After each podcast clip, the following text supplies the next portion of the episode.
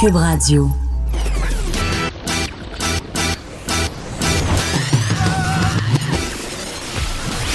Pour elle, il n'y a jamais de mauvaise question. De 13 à 15. Les effronter. Avec Geneviève Peterson.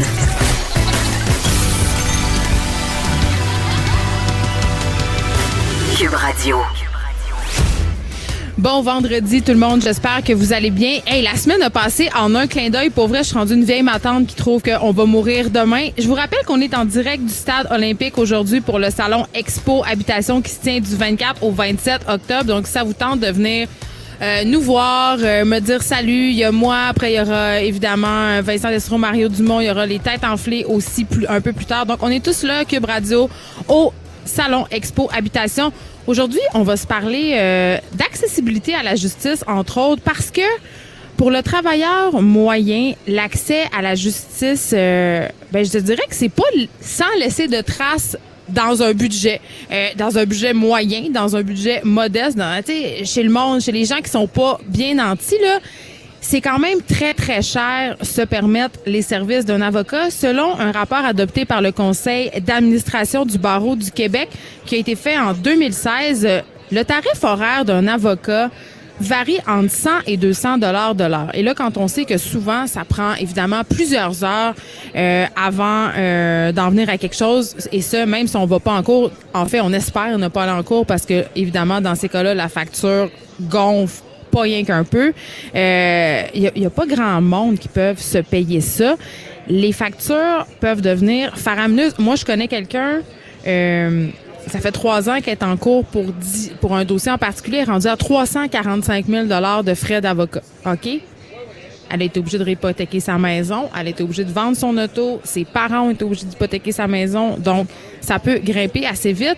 Et au bout du compte, pourquoi? Pour peut-être pas gagner. Donc, c'est vraiment un problème. il y a des gens qui font le choix euh, ben, de s'arranger avec leurs troubles ou de pas euh, poursuivre euh, pour des situations qui sont excessivement graves ou problématiques parce qu'ils ont juste pas l'argent pour se payer un avocat puis ils sont un peu découragés par rapport à l'accès à l'aide juridique parce qu'on sait évidemment que c'est pas tout le monde qui a accès à l'aide juridique. Faut être quand même, faut avoir un très bas revenu.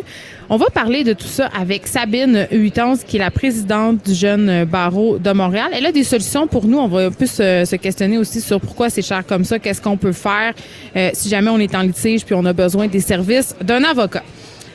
On parle drogue, évidemment, euh, depuis la légalisation du cannabis et depuis aussi qu'on sait que les produits, certains produits euh, comestibles du cannabis vont faire leur entrée sur nos tablettes dès décembre. Euh, ça intéresse tout le monde, la communauté scientifique en particulier. Et là, dans une série diffusée le 23 octobre, donc ça fait pas tellement longtemps, ça a commencé, ça fait juste deux jours. Vous connaissez la prestigieuse revue scientifique de Lancet. donc, cette revue-là en appelle au travers d'experts internationaux à une nouvelle approche face à la consommation de drogue. Et ça, c'est vraiment, je trouve, une excellente nouvelle. Et je vais parler à une experte qui fait partie de ce panel-là, donc une experte qui a participé au dossier sur la drogue du magazine de Lancet. Docteur Julie Bruno sera avec nous. On va se parler de cette nouvelle approche euh, dont ils font la promotion, en fait. La semaine passée, on recevait Martine Delvaux. Ben non, c'est même pas la semaine passée, c'est cette semaine. Euh, ses propos, évidemment, euh, on la recevait parce que ses propos euh, font réagir. Et parce que je trouve ça quand même important qu'on présente tous les côtés d'une même médaille. j'ai décidé d'inviter une personne qui, qui, a écrit une réponse à Martine Delvaux. Alors, on aura avec nous Jean-François Guy, euh, il est auteur, il est chroniqueur. Il a récemment écrit un texte sur le blog Juste 6 en réponse aux propos de Martine Delvaux, des propos qu'elle a tenus, évidemment, tout le monde en parle ce dimanche, en, en rapport avec son livre Le Boys Club, mais aussi en rapport à cette nouvelle série euh, qui fait beaucoup jaser, qui va être diffusée en 2020 à Radio-Canada. Vous en avez sans doute entendu parler. Ça s'appelle Les Mecs. C'est écrit par Jacques David, qu'on connaît bien, qu'on aime beaucoup.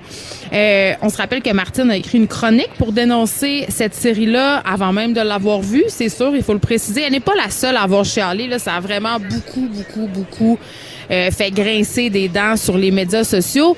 Et ce qu'elle dénonce, Martine Delvaux, c'est qu'on donne encore plus d'espace aux hommes blancs de 50 ans qui en ont déjà beaucoup trop selon elle. Euh, mais Jean-François Gay, il y a des choses à dire à Martine. Et on aura une discussion euh, avec lui parce que, euh, pour lui avoir parlé plusieurs fois, je partage certains de ses points de, ses points de vue, d'autres moins. Donc, discussion intéressante à venir. on vous présente tous les côtés de la médaille. On se parle du statut des hommes, de la question de la masculinité, évidemment, avec tout ce qui se passe dans les manchettes. Je pense que c'est très, très, très à propos. Et là, je ne sais pas si vous avez vu le documentaire de Brigitte Noël sur l'industrie des nannies étrangères. C'est un documentaire qui est disponible sur Illico. Moi, je l'ai écouté. Si vous l'avez pas fait encore, sérieusement, allez-y. Euh, il annonce la pluie dimanche. Là. Excellent documentaire. Ça rune, euh, ça rune. Ça dure une heure. Ça met en lumière l'exploitation que subissent certains surtout certaines, en fait, travailleuses provenant de l'étranger, les nannies philippines, entre autres. Eh bien, sachez que ce n'est pas seulement dans le domaine du gardage d'enfants hein, que des employeurs se comportent de façon douteuse, exploitent des travailleurs migrants et des travailleurs agricoles d'origine guatémaltaise qui ont eu gain de cause cette semaine dans un litige qui les opposait à un ancien employeur québécois qui les aurait maltraités. Et là, on parle de violence psychologique, entre autres. Et là, je me demande, est-ce que c'est un cas d'exception ou est-ce que c'est un cas de figure? Est-ce qu'au Québec, on traite bien nos travailleurs migrants? Il me semble que poser la question, c'est y répondre. On va en discuter de cette situation-là de nos travailleurs migrants parce qu'avec la pénurie de main-d'œuvre, il y en a de plus en plus. On en discute avec Sid Ahmed Soussi, qui est professeur au département de sociologie de l'UCAM. Et là, et là, et là, et là. Classique automnal. Le journal de Montréal nous revient cette année encore avec son fameux palmarès des écoles secondaires. Ce palmarès-là, là, il est très, très, très populaire, excessivement attendu par les parents. Je vais jaser évidemment des résultats et de la façon de faire avec le journaliste Pierre-Paul Biron, journaliste au Journal de Québec. Il a fait le tour de la province, Monsieur Biron, pour rencontrer des directions d'école qui ont osé faire des choses différemment euh, et qui ont récolté les fruits de leur travail. Il y a vraiment des belles histoires inspirantes à raconter, des écoles qui étaient dans le fond de la cave, là, puis qui ont fait des efforts pour remonter. Il me semble que ça va faire du bien. Hein? Au travers euh, de toute cette actualité, un brin déprimante. Cette semaine, ça a été, euh, on a eu de la nouvelle bien, bien déprimante. Donc, on va essayer de, de se motiver, de s'inspirer. Catherine Parent aussi, euh, comme à chaque vendredi, notre chroniqueuse des affaires du cœur, sera là. Et là, évidemment, on revient sur cette actualité triste de cette semaine, cette histoire de meurtre d'enfants par Jonathan Pomarès, un père de famille qui avait appelé à l'aide avant on a décidé, euh, en lien avec ça, mais aussi parce que c'est une discussion qu'on a socialement, d'aborder, si on veut, le difficile sujet de la violence post-séparation. Euh, on en jasait hier. Le moment de la rupture, euh, selon les experts, c'est quand même le plus dangereux pour les victimes de violences conjugales. C'est le moment où elles sont le plus à risque. Et là, on va se demander, ben, c'est quoi la violence euh, post-séparation? Qu'est-ce qui se passe quand il y a des enfants en jeu? Qu'est-ce que le système de justice peut faire? On se parle, bien sûr, d'aliénation parentale. Donc, tout ça, tout ça, tout ça, on se demande, est-ce qu'il est possible d'exercer la garde partagée dans un contexte de violence conjugale? Donc, beaucoup, euh, gros, gros, gros questionnement ici et un sujet qui touche malheureusement beaucoup de femmes et je vais dire aussi quelques hommes parce que on a vu des témoignages d'hommes victimes de violences conjugales. Évidemment, ça prend souvent pas la même forme, mais ça existe quand même la violence psychologique. Je le répète, on l'a dit hier, je vais continuer à le répéter, c'est 50-50. Vraiment 50-50. Les hommes ne font pas plus de violences psychologiques que les femmes et là ça a rien de scientifique, mais j'aurais tendance à penser que les femmes, on est les championnes de la violence psychologique. OK. Euh, avant qu'on jase de tout ça, je veux coup de théâtre quand même hier soir hein, euh, sur la sur Facebook. Éric Lapointe qui quitte La Voix. Quand même une grosse affaire. Et là, euh, quand c'est sorti, tout ça, on se demandait vraiment tous pourquoi. Parce que, bon, un, La Voix, on le sait, pour les artistes, c'est une tribune absolument exceptionnelle. C'est un contrat qui est lucratif aussi à bien des niveaux, c'est sûr. Et Eric est vraiment, vraiment beaucoup aimé du public. Il est aimé des candidats. Alors, moi, hier soir, j'étais comme, ben, comment on explique ce revirement de situation-là? Très surprenant? Et là, il expliquait sur sa page Facebook publique qu'il quittait son siège de coach à l'émission La Voix pour des raisons personnelles. Il a écrit pour des raisons personnelles, c'est avec tristesse que j'ai informé TVA et Déferlante, Déferlante c'est la maison de production, euh, que je quitterais mon fauteuil de coach à La Voix. Et là, évidemment, tout le monde se demande, c'est quoi ces raisons personnelles-là? Eh bien, Rick Lapointe aurait été arrêté pour violence conjugale. C'est ce qu'a appris le journal de Montréal. Euh, ça s'est passé il y a quelques semaines. C'est une histoire de violence conjugale envers sa femme. Il aurait commis des voies de fait. Le service de Montréal, par contre, le service de police de Montréal, pardon, n'a pas souhaité confirmer ou infirmer ces informations-là. On peut comprendre, mais quand même, euh, Éric Lapointe a été relâché sous promesse de comparaître à une date ultérieure. Euh, et là, euh, je veux juste dire, tous ces, Éric Lapointe a vite précisé que tous ces spectacles allaient être maintenus. Euh, et là, par rapport à la voile, on, à parté, euh, on sort un peu du cas Éric Lapointe. Euh, il y a deux autres coachs qui vont pas être de retour pour la prochaine saison euh, de l'émission. Lara Fabier, Alex Nevsky ont tous les deux abandonné. Donc, il y a vraiment, il y a vraiment des, sièges à combler à l'émission. Donc, les trois coachs dont on sait pour le moment qui vont faire partie de l'émission, c'est Cœur de Pirate, Marc Dupré et Garou. Et là, évidemment, TVA et Production de Ferland doivent travailler très fort pour combler le quatrième fauteuil. Et là, hier soir, évidemment, quand j'ai appris qu'Éric Lapointe était accusé euh, de violence conjugale, ma première réaction, ça a été une réaction de surprise. Mais est-ce qu'on est vraiment surpris? J'ai envie de dire pas tant que ça. Est-ce que c'est un autre épisode? Peut-être, peut-être. De on se met la tête dans le sable parce qu'on aime un artiste. Je sais pas si vous avez lu le livre de Mark Fisher, La femme qui aimait trop. Ça racontait la vie de Mélanie Chouinard, hein, qui est l'ancienne conjointe d'Éric Lapointe. Ça racontait euh, l'histoire donc de cette femme-là et d'une rockstar appelée pour les biens de l'opération Billy Spade, OK?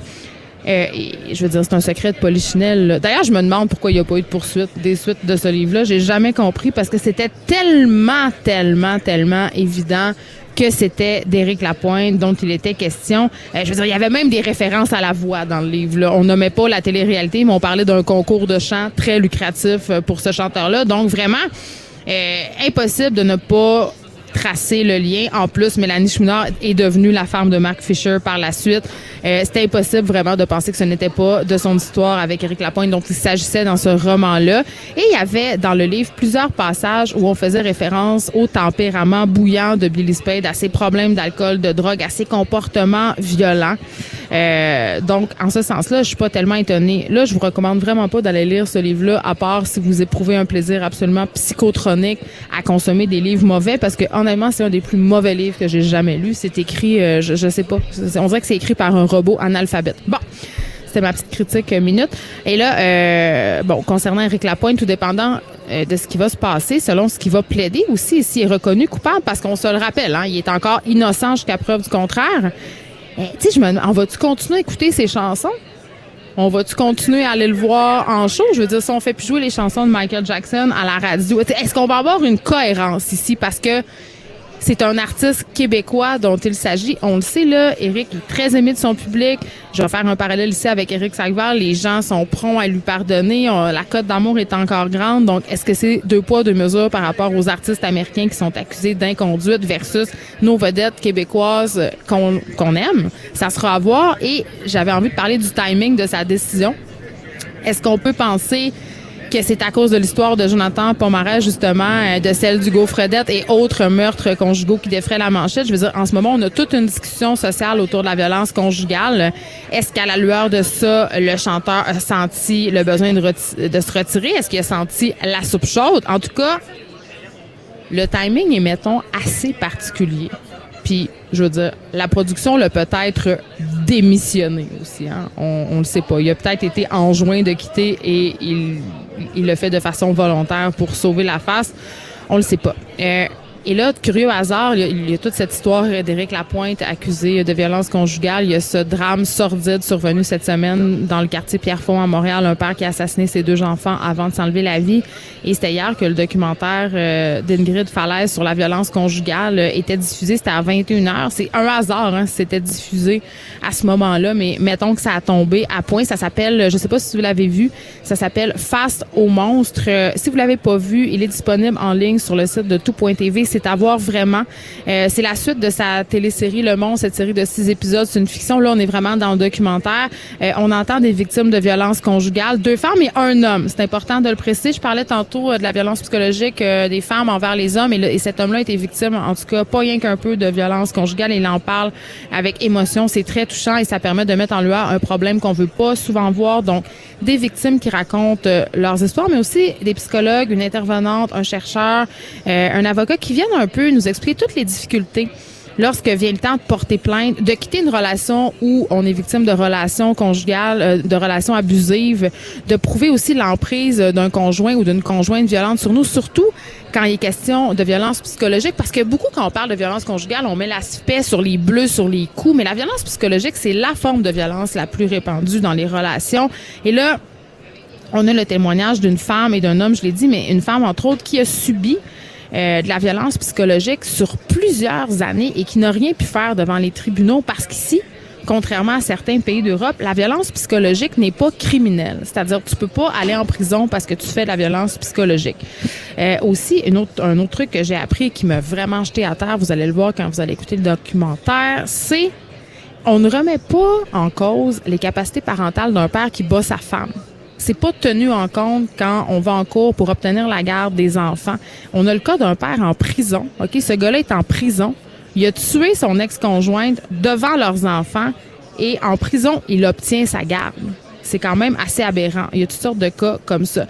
Euh, bon, évidemment, il y a quand même une lueur d'espoir. Ingrid Falaise s'entretient à la fin du documentaire avec la ministre euh, de la Justice, Sonia Lebel, euh, les députés Hélène David, Véronique Yvon et Christine Labrie. Donc, une alliance qui fait fi de la partisanerie. Ils ont formé le printemps dernier un comité transpartisan pour revoir, en fait, l'accompagnement des victimes d'agressions sexuelles et de violences conjugales. Vraiment, documentaire à voir. Absolument, vous pouvez l'écouter sur le site ici tout.tv. On s'arrête un instant.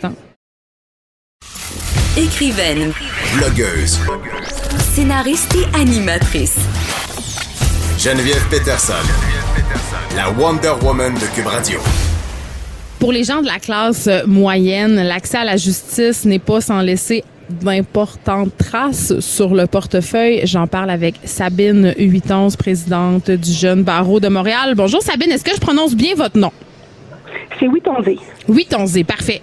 Oui. Je trouve ça important parce que moi, on effrème toujours mon nom. Donc, oui, ton OK. Euh, écoutez, c'est quand même assez préoccupant de savoir que pour beaucoup de personnes, l'accessibilité à la justice fait toujours défaut au Québec. C'est-à-dire que beaucoup de personnes sont rebutées par les frais d'avocat et sont incapables de se payer, de se faire représenter, en fait, en cours.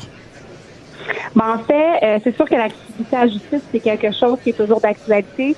Euh, au Jeune Barreau de Montréal, on se réjouit là, du fait que euh, ça revient dans l'actualité et que les gens euh, en discutent.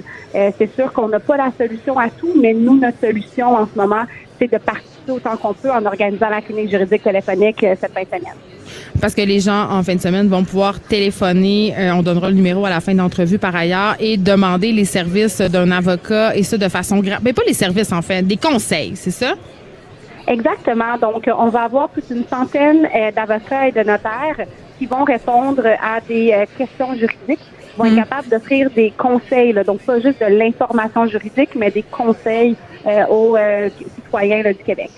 OK. J'ai envie de vous demander combien ça coûte les services d'un avocat en moyenne? Ben, c'est sûr que c'est pas quelque chose que, auquel j'aurais, je pourrais répondre parce que tout dépend euh, du service, tout dépend euh, euh, de l'avocat également. Oui, mais en, moyenne, là, je veux dire, je dois pas avoir une moyenne. C'est ça. Donc, dans, dans la question d'accessibilité à la justice, il n'y a pas juste les questions des frais, des honoraires. C'est sûr que, comme tu dis, moi, j'ai pas cette information-là. mais qu'est-ce qui est important de savoir, c'est que la clinique cette fin de semaine, c'est ouvert à tout le monde, même si vous seriez admissible à l'aide juridique ou si vous avez les moyens de vous payer un avocat ou pas. C'est vraiment offert à tout le monde, peu importe les revenus. Ah, tu vois, euh, ce que, ce que j'apprends, c'est que selon un rapport adopté par le Conseil d'administration du barreau du Québec qui a été fait en avril, euh, en février, pardon, 2016, le tarif horaire d'un avocat varie entre 100 et 200 dollars de l'heure. Donc, la facture grimpe euh, assez rapidement quand même. C'est dire, euh, Sabine, qu'il y a un clivage assez intense entre les riches et les pauvres. Ben c'est sûr que là, les, les, chiffres que vous avez donnés sont du barreau euh, du Québec. Là, ouais. comprendre, on est au jeune barreau de Montréal, donc on n'est on pas à la on n'est pas la source de ce document-là. Euh, c'est sûr que euh, je ne vais pas commenter ces chiffres-là, je ne les ai pas, mais euh, ce qu'on peut dire, c'est que oui, l'accessibilité à la justice est quelque chose qui qui préoccupe encore beaucoup les gens. Ben c'est pas, ça veut dire qu'il y a des gens qui peuvent pas se faire représenter, qui n'auront pas accès à un avocat ni à une cour de justice parce qu'ils sont moins privilégiés socialement. Ben, en ce moment, euh, qu'est-ce qu'on essaye de faire avec la clinique juridique téléphonique, c'est de vraiment donner des services et des conseils euh, le mm. temps d'un week-end pour que les gens puissent avoir euh, euh, avoir de l'information qui leur permet de savoir où aller puis les orienter. Je vous dirais que lors des appels, la plupart du temps, on est capable d'offrir un service presque complet et de pouvoir orienter les gens à savoir est-ce qu'ils ont d'autres étapes à faire, est-ce qu'ils sont sur la bonne voie. donc, que ce soit un dossier, des fois, il y a, il y a beaucoup de gens que c'est pas un dossier judiciarisé il veut juste se situer dans une situation dans laquelle il se retrouve et on est capable de les rassurer par rapport à leur situation. Moi, je suis curieuse de savoir pour quelles raisons les gens appellent ou ont envie de parler à un avocat. Ça varie énormément. C'est ça qui est intéressant de la clinique juridique téléphonique. Euh, on a, comme je vous ai mentionné, on a beaucoup de, bénévoles au-dessus de 100, puis on s'assure d'aller chercher une variété pour que tout le monde puisse euh, avoir un spécialiste dans son domaine. Mais mhm. qu'est-ce qui revient le plus, euh, ce serait vraiment par rapport aux droits de la famille, les gens qui vivent une séparation ou qui sont peut-être séparés depuis longtemps puis veulent savoir s'il y a des, des ajustements à faire dans leur situation. Il y a beaucoup de gens aussi par rapport aux droits du travail. Euh, bon, euh, je viens de vivre un congédiement ou bien j'ai trouvé un nouvel emploi, c'est quoi mes obligations envers mon employeur?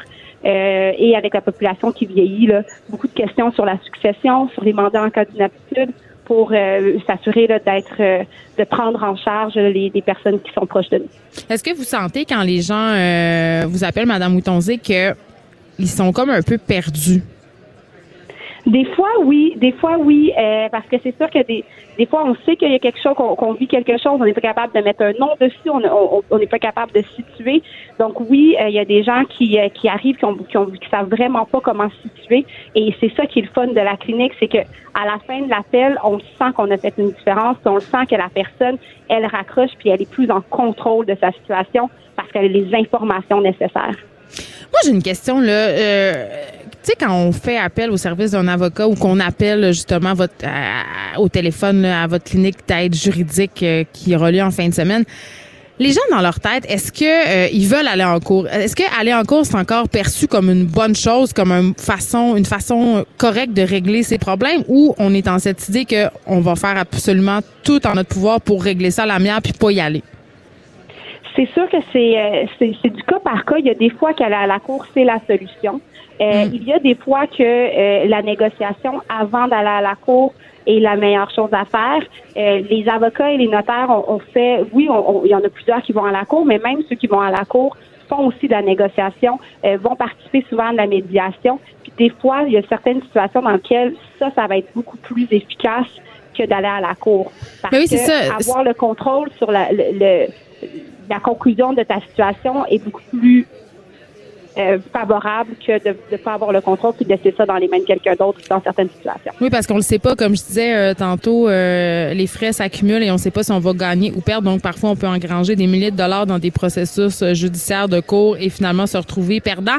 Et là, vous y avez fait allusion justement aux rencontres de médiation. Vous l'avez dit, l'un des premiers motifs d'appel, l'un des premiers motifs pour lesquels les gens veulent parler à un avocat, c'est souvent en rapport au droit familial. Et l'arrivée justement de ces rencontres de médiation-là. Je pense qu'il y en a cinq là, qui sont offertes par le gouvernement euh, aux couples qui se séparent, qu'ils soient mariés ou non par ailleurs.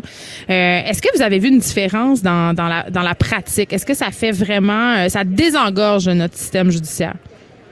Bien, la, la médiation en droit familial, ça a toujours existé d'une façon ou d'une autre. Hmm. en tant qu'avocat, ils vont, les avocats vont souvent aussi participer à de la médiation, que ce soit avec un médiateur, que ce soit avec un juge ou que ce soit directement avec l'autre avocat. Donc, c'est sûr que euh, c'est une c'est un outil qui est extrêmement utilisé en droit de la famille. Ça permet aussi aux, clients de mieux comprendre leur situation et euh, ça, ça, ça, peut, là, oui, éviter un procès, mais euh, même, même quand on fait de la médiation, avoir les conseils d'un avocat peut être utile pour savoir où se situer par rapport à ses droits. Pourquoi? Parce que le médiateur, il peut pas nous donner euh, sur les, les lois? Moi, je pensais qu'il pouvait sensiblement, il connaissait bien le code civil puis qu'il pouvait nous aider. Non, c'est pas du tout ça que, que, que je dis. C'est juste que, comme je vous expliquais, euh, les avocats s'impliquent souvent euh, aussi dans la médiation ah, les euh, toutes leurs formes. Donc, c'est pour ça que il y a beaucoup, ça fait partie de notre pratique, là, les, les les modes alternatifs de résolution de, différents, là, comme on appelle. Ça fait partie de la pratique des avocats. Sabine Houtonzé, merci. Vous êtes présidente du Jeune Barreau de Montréal. Et là, je rappelle pour ceux qui veulent téléphoner, c'est en fin de semaine, donc les 26 et 27 octobre, entre 9 et 16 heures, que la clinique juridique téléphonique du Jeune Barreau, Barreau pardon, de Montréal va se tenir. Ce sont des avocats euh, qui vont répondre, des notaires euh, bénévoles. Ils seront au bout du fil pour répondre à vos questions et donner aux citoyens des conseils juridiques gratuits. Merci beaucoup. Écrivaine. Blogueuse. Scénariste et animatrice. Geneviève Peterson. La Wonder Woman de Cube Radio. nouvelle approche face à la consommation de drogue demandée par des experts. Un dossier diffusé depuis le 23 octobre dans la revue scientifique de Lancet. Et on parle à l'une de ces expertes-là qui a fait partie de ce panel international, le docteur Julie Bruno. Bonjour. Oui, bonjour. Euh, J'ai envie de vous dire euh, d'emblée, quelle excellente nouvelle qu'on se penche sur la façon dont on gère la consommation de drogue, c'est-à-dire notre approche. Mais j'ai envie de vous demander, en ce moment, dans la communauté médicale, dans le milieu médical, comment on gère, comment on perçoit la consommation et les consommateurs de drogue? Oh, c'est une grande question. Ben oui. En fait, en fait euh, j'aurais envie de vous dire que c'est terrible à dire, mais la crise des opioïdes, la légalisation récente du cannabis a quand même obligé euh, la communauté médicale et la communauté de la santé en général à se poser des questions et à commencer à s'y intéresser euh, de la bonne façon, je dirais.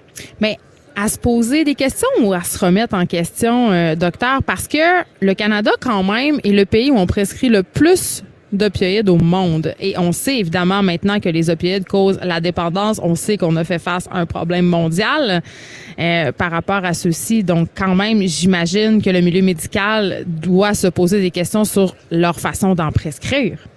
Oui, je pense qu'on va, euh, je vais me permettre de décortiquer ça en deux. Mais ben, allons-y.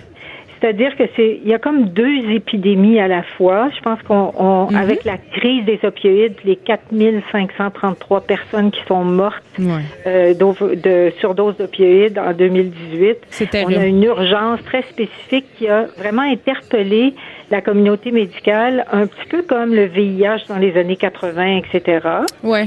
Et en même temps, c'est vrai que euh, on se rend compte que l'Amérique du Nord en général, plus les États-Unis, mais le Canada aussi, est le troisième prescripteur au monde, le Canada.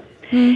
En même temps, et il y a vraiment une interrogation, je dirais, plus large dans la communauté médicale de dire Ouf, c'est arrivé, on voit un peu pourquoi c'est arrivé, on voit les poursuites dans les compagnies.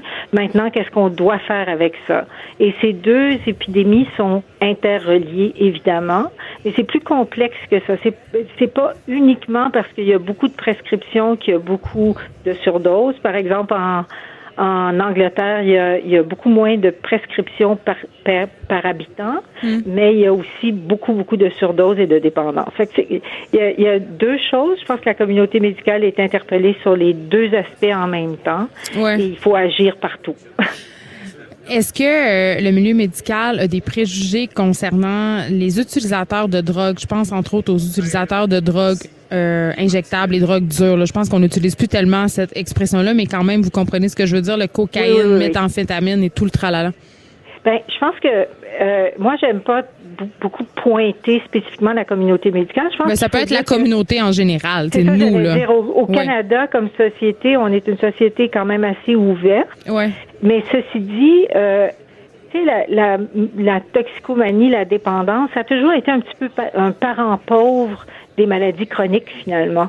Euh, quand on parle de, de diabète, d'hypertension, de maladies cardiaques, on sait bien qu'il y a des mauvaises habitudes de vie associées à, à certains de ces aspects-là, mais on va pas pour autant jeter la pierre puis dire ben c'est parce que un diabétique c'est parce qu'il mange trop de sucre puis il est pas motivé puis je vois pas pourquoi je lui prescrirais de l'insuline. Alors il, y y, a, vraiment il y a vraiment quelque chose qui a changé profondément dans notre approche et je pense que c'est ce que les papiers disaient et de regarder plus les personnes qui utilisent des drogues comme des citoyens à part entière avec avec une lentille de droits humains. Et là, ça devient beaucoup plus facile de dire, OK, ils ont besoin d'aide, ils ont besoin qu'on ils ont besoin qu'on réponde à leurs besoins justement mm. et ça peut vouloir et ça veut dire avoir des traitements de qualité mais aussi de l'accès aux traitements de qualité puis des modèles de soins qui leur correspondent. Ben euh, c'est ça parce que évidemment euh, ce que j'apprenais euh, c'est pas surprenant dans Dolancet c'est que notre consommation globale de drogue à l'échelle planétaire s'accroît. Exactement, oui. Mais pourquoi? Est-ce que c'est parce que c'est on légalise de plus en plus les drogues un peu partout à travers le monde? Ben en fait c'est plutôt l'inverse, c'est que si on regarde les grandes les grandes ententes internationales sur la drogue, ça a été surtout surtout de la répression et le Justino des années 70-80 est quand même imprègne beaucoup les politiques nationales et internationales autour des drogues. Fait que la question qu'on doit se poser maintenant, ou en fait, la, pas la mm. question, mais la réponse qu'on doit se donner, c'est euh, 40 ou 50 ans de répression, euh, euh, non pas seulement pas freiné la consommation de drogue, mais la consommation de drogue a continué à augmenter. Alors, il faut vraiment euh, changer notre approche puis dire ok maintenant on doit prendre une approche de santé publique. Et euh, avec les approches de santé publique vous savez on a agi on a on a fait de grandes choses. On a juste à regarder euh, comment le VIH était une maladie mortelle dans les années 90 euh, et quand les traitements sont arrivés ben ça a pris un effort mondial et de l'argent au niveau mondial et une volonté. Puis maintenant, on est à dire on va peut-être éliminer le VIH, euh, les conséquences en tout cas, puis devenir une maladie chronique en 2030. En même temps, docteur Bruno, on, oui, c'est vrai, on a, on a mis en place toutes sortes de politiques sociales pour, euh, si on veut encadrer l'usage de drogue, encadrer les usagers. Je pense entre autres aux sites de pécris supervisés qui sont, je crois, en tout cas à la lueur des recherches euh, en ce moment, euh, quelque chose de bénéfique, évidemment. sauf qu'on souffre encore, malheureusement, j'allais dire, du syndrome du pas dans ma cour. Tu sais, quand il est question de drogue, on, on est bien prêt à en parler, on est bien prêt à, à à appuyer, si on veut, une certaine approche non coercitive, mais on veut, on veut pas le voir. C'est ça. Mais ça, c'est exactement là où la science arrive. Et on est des, on est des sociétés qui devraient être qui, qui, dans toutes sortes de domaines, hein, le cancer, si quelqu'un de chez vous a le can dans votre famille a le cancer, ben vous voulez pas que ça soit euh, pas dans ma cour. Vous voulez qu'il y ait les meilleurs traitements possibles. On s'est doté d'un système universel, mais c'est exactement la même chose avec les, les, personnes qui utilisent des drogues. Et le, les sites d'injection supervisée, il faut aussi démystifier la chose. C'est qu'en général, ils sont placés dans des endroits où de toute manière, il y a une concentration importante de personnes qui utilisent des drogues. Et si s'ils vont pas s'injecter dans ces, ces endroits-là, ben ils vont s'injecter dans votre dans dans dans, dans votre cour, dans votre dans, dans, le terrain vague derrière chez vous, puis les seringues vont se ramasser là-bas. Alors il y a il y a vraiment de l'éducation. Je pense que ça a commencé un peu, mais il y a aussi une tolé une forme de de tolérance de la société à dire ok ça peut être nos frères, nos amis. Et maintenant, le, si on veut pas que les gens s'injectent dans, dans, notre cour puis meurent dans nos ruelles, ben on doit leur offrir ce dont ils ont besoin. Docteur Bruno, vous avez fait allusion au traitement tantôt. Est-ce que c'est facile quand on est un consommateur de drogue d'avoir accès à ces traitements-là? La réponse simple, c'est non. Euh, ça peut être plus accessible dans certains endroits, notamment dans les régions urbaines.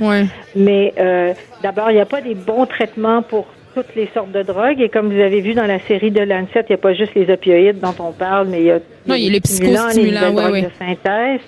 Alors, euh, pour les opioïdes, puisqu'on a un traitement qui est très efficace, qui s'appelle les traitements agonistes, surtout avec la méthadone et hmm. la suboxone, euh, ben dans, dans ces cas-là, on a de l'accès qui est très, très, très variable d'une région à l'autre, et on a aussi de l'accès qui est très variable en forme de quelle clientèle va, va pouvoir répondre à nos approches.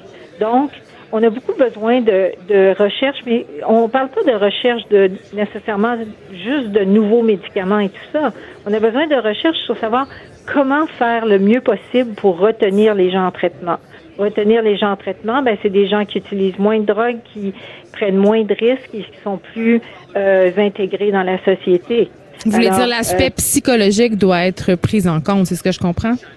Euh, je dirais, moi, je dirais plus l'aspect global. Les personnes qui utilisent des drogues, c'est pas des toxicomanes. Ils sont pas définis par la drogue qu'ils prennent. Et ils ont souvent, souvent des comorbidités, des problèmes de physique, des problèmes d'hépatite, des problèmes de santé mentale. Alors, tout ça, ça se, ça se prend en charge. Et je dirais que une des ressources très inexploitées pour aider ces gens-là, c'est la prise en charge en première ligne. C'est-à-dire? On, parle beaucoup des médecins de famille, puis les Québécois ont accès à un médecin de famille, mais je peux vous dire que les personnes qui utilisent des drogues, et particulièrement ceux qui utilisent des drogues par injection, sont mais ils vont pas. ils vont pas qui ont le moins accès. Mais c'est pas parce qu'ils veulent pas y aller, c'est parce qu'ils n'ont pas accès à un médecin de famille. Non, parce que souvent, euh, bon, ils ont des difficultés de logement et tout ça, c'est bien évident. Je peux pas euh, m'empêcher de vous parler de la légalisation du cannabis. Évidemment, il y en est question euh, dans le dossier, docteur Bruno. Et, en ce que moi, je crois fermement que ça a contribué à détabouiser la consommation de drogue auprès de la population. Donc, peut-être qu'on pourra en parler plus librement, avoir des approches aussi plus humaines. Par contre, ça a peut-être aussi contribué à une certaine banalisation. On sait que la consommation n'est pas vraiment augmentée, mais avec l'arrivée des produits de cannabis comestibles euh, qui vont être sur nos tablettes en décembre, est-ce que ça pourrait changer la donne selon vous? Est-ce que ça va le, que le, Québec, mettons ça dans la perspective. Le, le, Québec et le Canada est un des pays où il se consommait avant la légalisation le plus de drogue et où euh, au Québec, il y avait des statistiques, il y avait jusqu'à 60 des, des, des, adolescents en secondaire 5 qui avaient au moins essayé une fois. Oui, au moins une fois. Alors là, euh, la, on, on, est à un an de la légalisation. Euh, les, les, seules choses qu'on peut dire, c'est que ça semble pas avoir, ça n'a pas fait le chaos social, mais tous tous les tous les experts le disent, avant de voir un impact de ces affaires-là, avant de voir vraiment un changement de comportement, puis un changement du marché illégal versus le marché légal, puis des vrais impacts sur la santé publique, ça peut prendre ça peut prendre entre 5 et 10 ans. Donc, il est encore trop tôt. Vous savez, les gouvernements sont, sont malheureusement, heureusement, ça dépend, mais ils sont élus aux 4 ans. Et je pense que il faut le Canada a pris un virage je dirais, euh, il a pris une décision, une décision qui est courageuse dans la mesure où c'est sûr que l'impact euh, aura pas de a, pas une répercussion directe sur, positive sur, mettons, des élections la prochaine fois. Ouais, courageuse la décision, docteur Bruno, mais rapide quand même, selon plusieurs experts. Ben, ça dépend de quoi on parle. Euh, je, je voudrais pas trop euh, m'émisser là-dedans, mais je veux dire les, les études sur les, les c'est-à-dire les études sur le cannabis en tant que tel, le cannabis médicinal, la, la je veux dire, l'acceptabilité sociale de ça, ça a quand même été quelque chose qui a été préparé dans, depuis plusieurs, plusieurs années avant que euh, le gouvernement décide de dire, OK, on y va. Mm. Alors, oui, c'est rapide, mais en même temps, c'est pas comme quelque chose qui arrivait à, dans un, dans, dans une discussion sociale qui n'avait pas lieu. Hmm. Docteur Julie Bruno, merci. Je rappelle qu'on vous parlait puisque est diffusé depuis le 23 octobre une série de textes dans The Lancet. On appelle en fait à une nouvelle approche internationale face à la consommation de drogue. Merci beaucoup de nous avoir parlé. Merci beaucoup. Bonne journée. Écrivaine. Blogueuse. Scénariste et animatrice. Geneviève Peterson. Geneviève Peterson. La Wonder Woman de Cube Radio avec Jean-François Gay. Il était tout fraîchement débarqué du Mexique. Bonjour Geneviève. Merci de m'inviter. Ben écoute, ça me fait plaisir parce qu'on se parle souvent euh, par messagerie Facebook. Ben oui, on aime ça, on aime ça s'obstiner, mais. Ben on s'obstine pas tant que ben, ça, je trouve. On dirait qu'après quelques détours euh, d'arguments, on, pense presque la même chose. Ben je pense qu'on est tous les deux adeptes du gros bon sens. Et là, euh, la raison pour laquelle j'ai décidé de t'inviter aujourd'hui à mon émission, Jean-François, c'est parce que tu as réagi aux propos de l'autrice et féministe Martine Delvaux à propos de son livre Le Boys Club, mais aussi à propos de la diffusion d'une télésérie qui va être en ondes en 2020 Radio-Canada, Les Mecs. Dont on, l'a pas, vu. On l'a pas vu, donc, mais on s'astine déjà dessus. Mais on, on y reviendra à cette affaire-là. Donc, euh, tu as publié un, un, billet de blog, en fait, sur un oui, c'est un billet. Juste6.com. Oui. Bon. Et, et dans lequel, essentiellement, tu dis quoi? Ben, c'était ma réponse un peu d'un gars ordinaire qui euh, comprend pas trop Martine et son discours.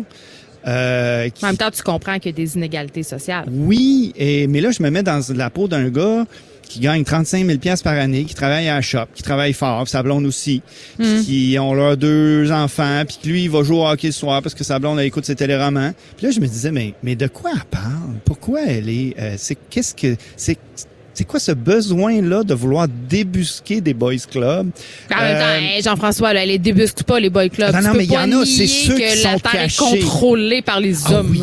Ben, je peux-tu te répondre à Mais ça? vas-y. Ben, écoute, Mais non, mais on se gâte, là. il y C'est a pour ça que je 30 t'invite. ans, On ben, est vendredi. Il y a 30 ans. Ouais. T'étais trop jeune, probablement. Ouais. Il y a une ministre fédérale, une ministre fédérale sous Mulroney, qui Ouais. s'en va à une réunion entre collègues. Donc, elle est membre du Conseil des ministres. Elle, euh, la réunion est au, je pense, c'est le Royal Laurentien, qui est un club de golf centenaire, Ouais. où les femmes ne sont pas admises. Ben oui, mais bien sûr. Et là, on vient l'apostropher pour la mettre dehors. Elle a pété sa coche, mais avec raison. Mais bien sûr. c'est il y a 30 ans. Aujourd'hui, ce genre de choses-là, je veux dire, qu'est-ce qui empêche, empêche une femme d'être CEO de la Banque Royale? À rien. Ben attends, Et je vais t'expliquer qu'est-ce qui non, mais je vais si elle- t'expliquer moi qu'est-ce qui empêche une femme d'être CEO de la banque. Là, Ben, on peut-être parle qu'elle que a- elle a pas le goût aussi. Peut-être qu'elle a Là, pas on le parle qu'il y a des rumeurs selon lesquelles euh, la, une, une très haute placée chez Énergir euh, qui va quitter va devenir euh, présidente de la Caisse de dépôt et placement du Québec. On verra. Mais euh, évidemment, euh, ce dont tu parles, euh, ces endroits qui interdisaient les femmes, on peut parler des clubs privés, des tavernes et tout ça, euh, ça n'existe plus, mais ça existe sous d'autres formes. Ça veut dire que les gars vont se réunir, ils vont pas dire les femmes ne sont pas admis, mais ils vont aller par exemple faire des affaires dans des bars de danseuses. Ils vont pas? attends, ils vont organiser des parties de poker et la raison pour lesquelles pour laquelle pardon euh, certaines femmes n'accèdent pas au poste de pouvoir, c'est que à la base, je crois et j'en suis tellement fermement convaincue, c'est qu'on ne nous conditionne pas à être et on voit le pouvoir euh, chez les femmes comme quelque chose de négatif. Ben, il y a deux choses. Il y a, il y a- moi, j'ai rencontré une femme l'été dernier lors d'une retraite qu'on organisait à, à Tulum, euh, une retraite de yoga. J'ai rencontré une, une jeune femme extraordinaire qui m'a qui m'a changé les choses. Elle, elle était haut placée à la elle avait un beau poste à la caisse de dépôt Hmm. et elle se mettait des lunettes, des fausses lunettes pour avoir l'air plus sérieuse, Ben oui. pour être prise plus. Mais Oui. elle, son Moi, je me mets ambition là, mais son ambition là, c'était dans 20 ans d'être chef de Québec solidaire et de devenir première ministre. C'est pas tous les gars qui ont cette ambition-là, et c'est pas toutes les femmes qui ont cette Non, mais ambition-là. on ne cultive pas chez les femmes l'ambition. On leur montre à être est-ce à être de bonnes c'est mères. Nécessaire? Je, je- mon ancienne blonde. C'est nécessaire qu'on les élève de la même façon, Ben, les gars puis les filles. Mon ancienne blonde était conseillère senior, gagnait 100 000 pièces par année. Super. Elle a refusé des postes de, des postes de directrice, puis même VP. Puis elle regardait son VP, là, puis elle disait, je veux pas sa job. Je veux pas droit. travailler 100 heures par Mais le droit, semaine. c'est peut-être pas parce je veux élever une mon femme. enfant, ben, moi. c'est ça, c'est des priorités. Euh, ça, Donc, on peut pas est-ce- discuter, mais socialement, globalement, on n'encourage pas les mêmes choses. Mais revenons, revenons à- aux propos de Martine Delvaux. Oui. Euh, puis Ben, à je ce que tu as d'accord. dit, à ce que tu as dit dans ton billet, parce que je pense que tu es quelqu'un de sensé, là, Jean-François. Tu, tu, on, on en a parlé plusieurs fois ensemble. Tu reconnais quand même qu'il y, a certaines inégalités. Euh, mais ce que tu sembles dire dans ton billet, c'est avec l'actualité qu'on connaît en ce moment, c'est qu'il y a des gars qui savent plus se garrocher, puis les gars ont l'impression qu'ils ne peuvent plus être des hommes. Est-ce que c'est ce que je comprends? Moi, ce que j'ai pas aimé, c'est le ton méprisant et dénigrant. Si on reproche aux hommes d'être méprisants, condescendants, misogynes, sexistes avec Mm. les femmes, on doit pas tolérer qu'une femme, au nom du féminisme, puisse euh, tenir des propos comme elle l'a fait dans son Mais billet. quel propos tu trouves Bon, c'est quand elle a dit que c'est risible et pathétique. de Qu'est-ce qui est que- pathétique et risible? de fait qu'un homme veuille euh, écrire une série pour des gars. Si on a envie de... Tu sais, moi, à 50 ans, là, Mm. je trouve ça cool qu'il y ait un espace où je puisse parler de ma prostate puis de savoir que... Mais il y en a beaucoup d'espaces où tu peux parler? Jean-François. Non. Ben, la plupart des, des émissions en prime time dans tous les médias du Québec sont tenues par des hommes. Toute la littérature euh, des filles, les chick lit, les émissions... La littérature, émissions les, de- les hommes gagnent plus de prix littéraires, les hommes sont plus enseignés Mais dans moi, les parle classes. Quand on lit, là, Ben- je- ouais, mais tu sais, là, on parle encore de pouvoir. Je suis pas dans le pouvoir. Moi, je suis dans le, je suis dans le désir de pouvoir m'exprimer, de dire, de, de m'exprimer. Est-ce que Ouais. je peux avoir un lieu? Il y a, il y a deux ans, il y a un euh, à Rivière-du-Loup. Il y a un, un monsieur qui a parti une, une initiative. C'était un, un club de menuiserie pour hommes pour qu'il puisse, tu sais, 60 ans, le gars, il est à la retraite, il a perdu sa femme, whatever, tu sais, de Ça, c'est pouvoir... un boss club pour vrai, là. Oui, mais de pouvoir euh, euh, reconnecter, pouvoir euh, socialiser, de pouvoir briser l'isolement. Je trouvais que c'était des des belles valeurs. Écoute, plainte aux droits de la personne. Puis euh, parce que ça acceptait pas les femmes, le- l'organisateur a dit je suis Mais- désolé, j'aimerais ça, on va faire une classe mixte. Ok, je vais faire une petite confession, Non, mais attends, c'est juste pour la permettre aux gars. Moi Ouais. là, si j'ai 60 ans là, puis que je veux parler de mon dernier examen où je me suis fait mettre le doigt dans le derrière là, s'il y a une femme dans le groupe, c'est bien une valeur, mais je vais fermer ma boîte. Vous avez aussi besoin de safe space. On a besoin de ces petits endroits-là. Ouais. Moi, là, j'irai pas faire une plainte à- au, au droit de la personne parce que je suis pas accepté dans une réunion de la Ligue La Lecce. Bon, là où j'étais avec toi un peu, euh, Jean-François, puis je dois, je dois l'avouer, euh, quand on fait de la ségrégation euh, des deux bars, je trouve ça souvent un peu discutable. Parfois, c'est OK. Euh, L'humoriste Bianca Lompré fait des shows où les gars ne sont pas admis. J'avais critiqué ça, Ça par permet aux femmes de ventiler. Ouais, mais moi, je trouve ça Ben, moyen. moi non plus, je trouve.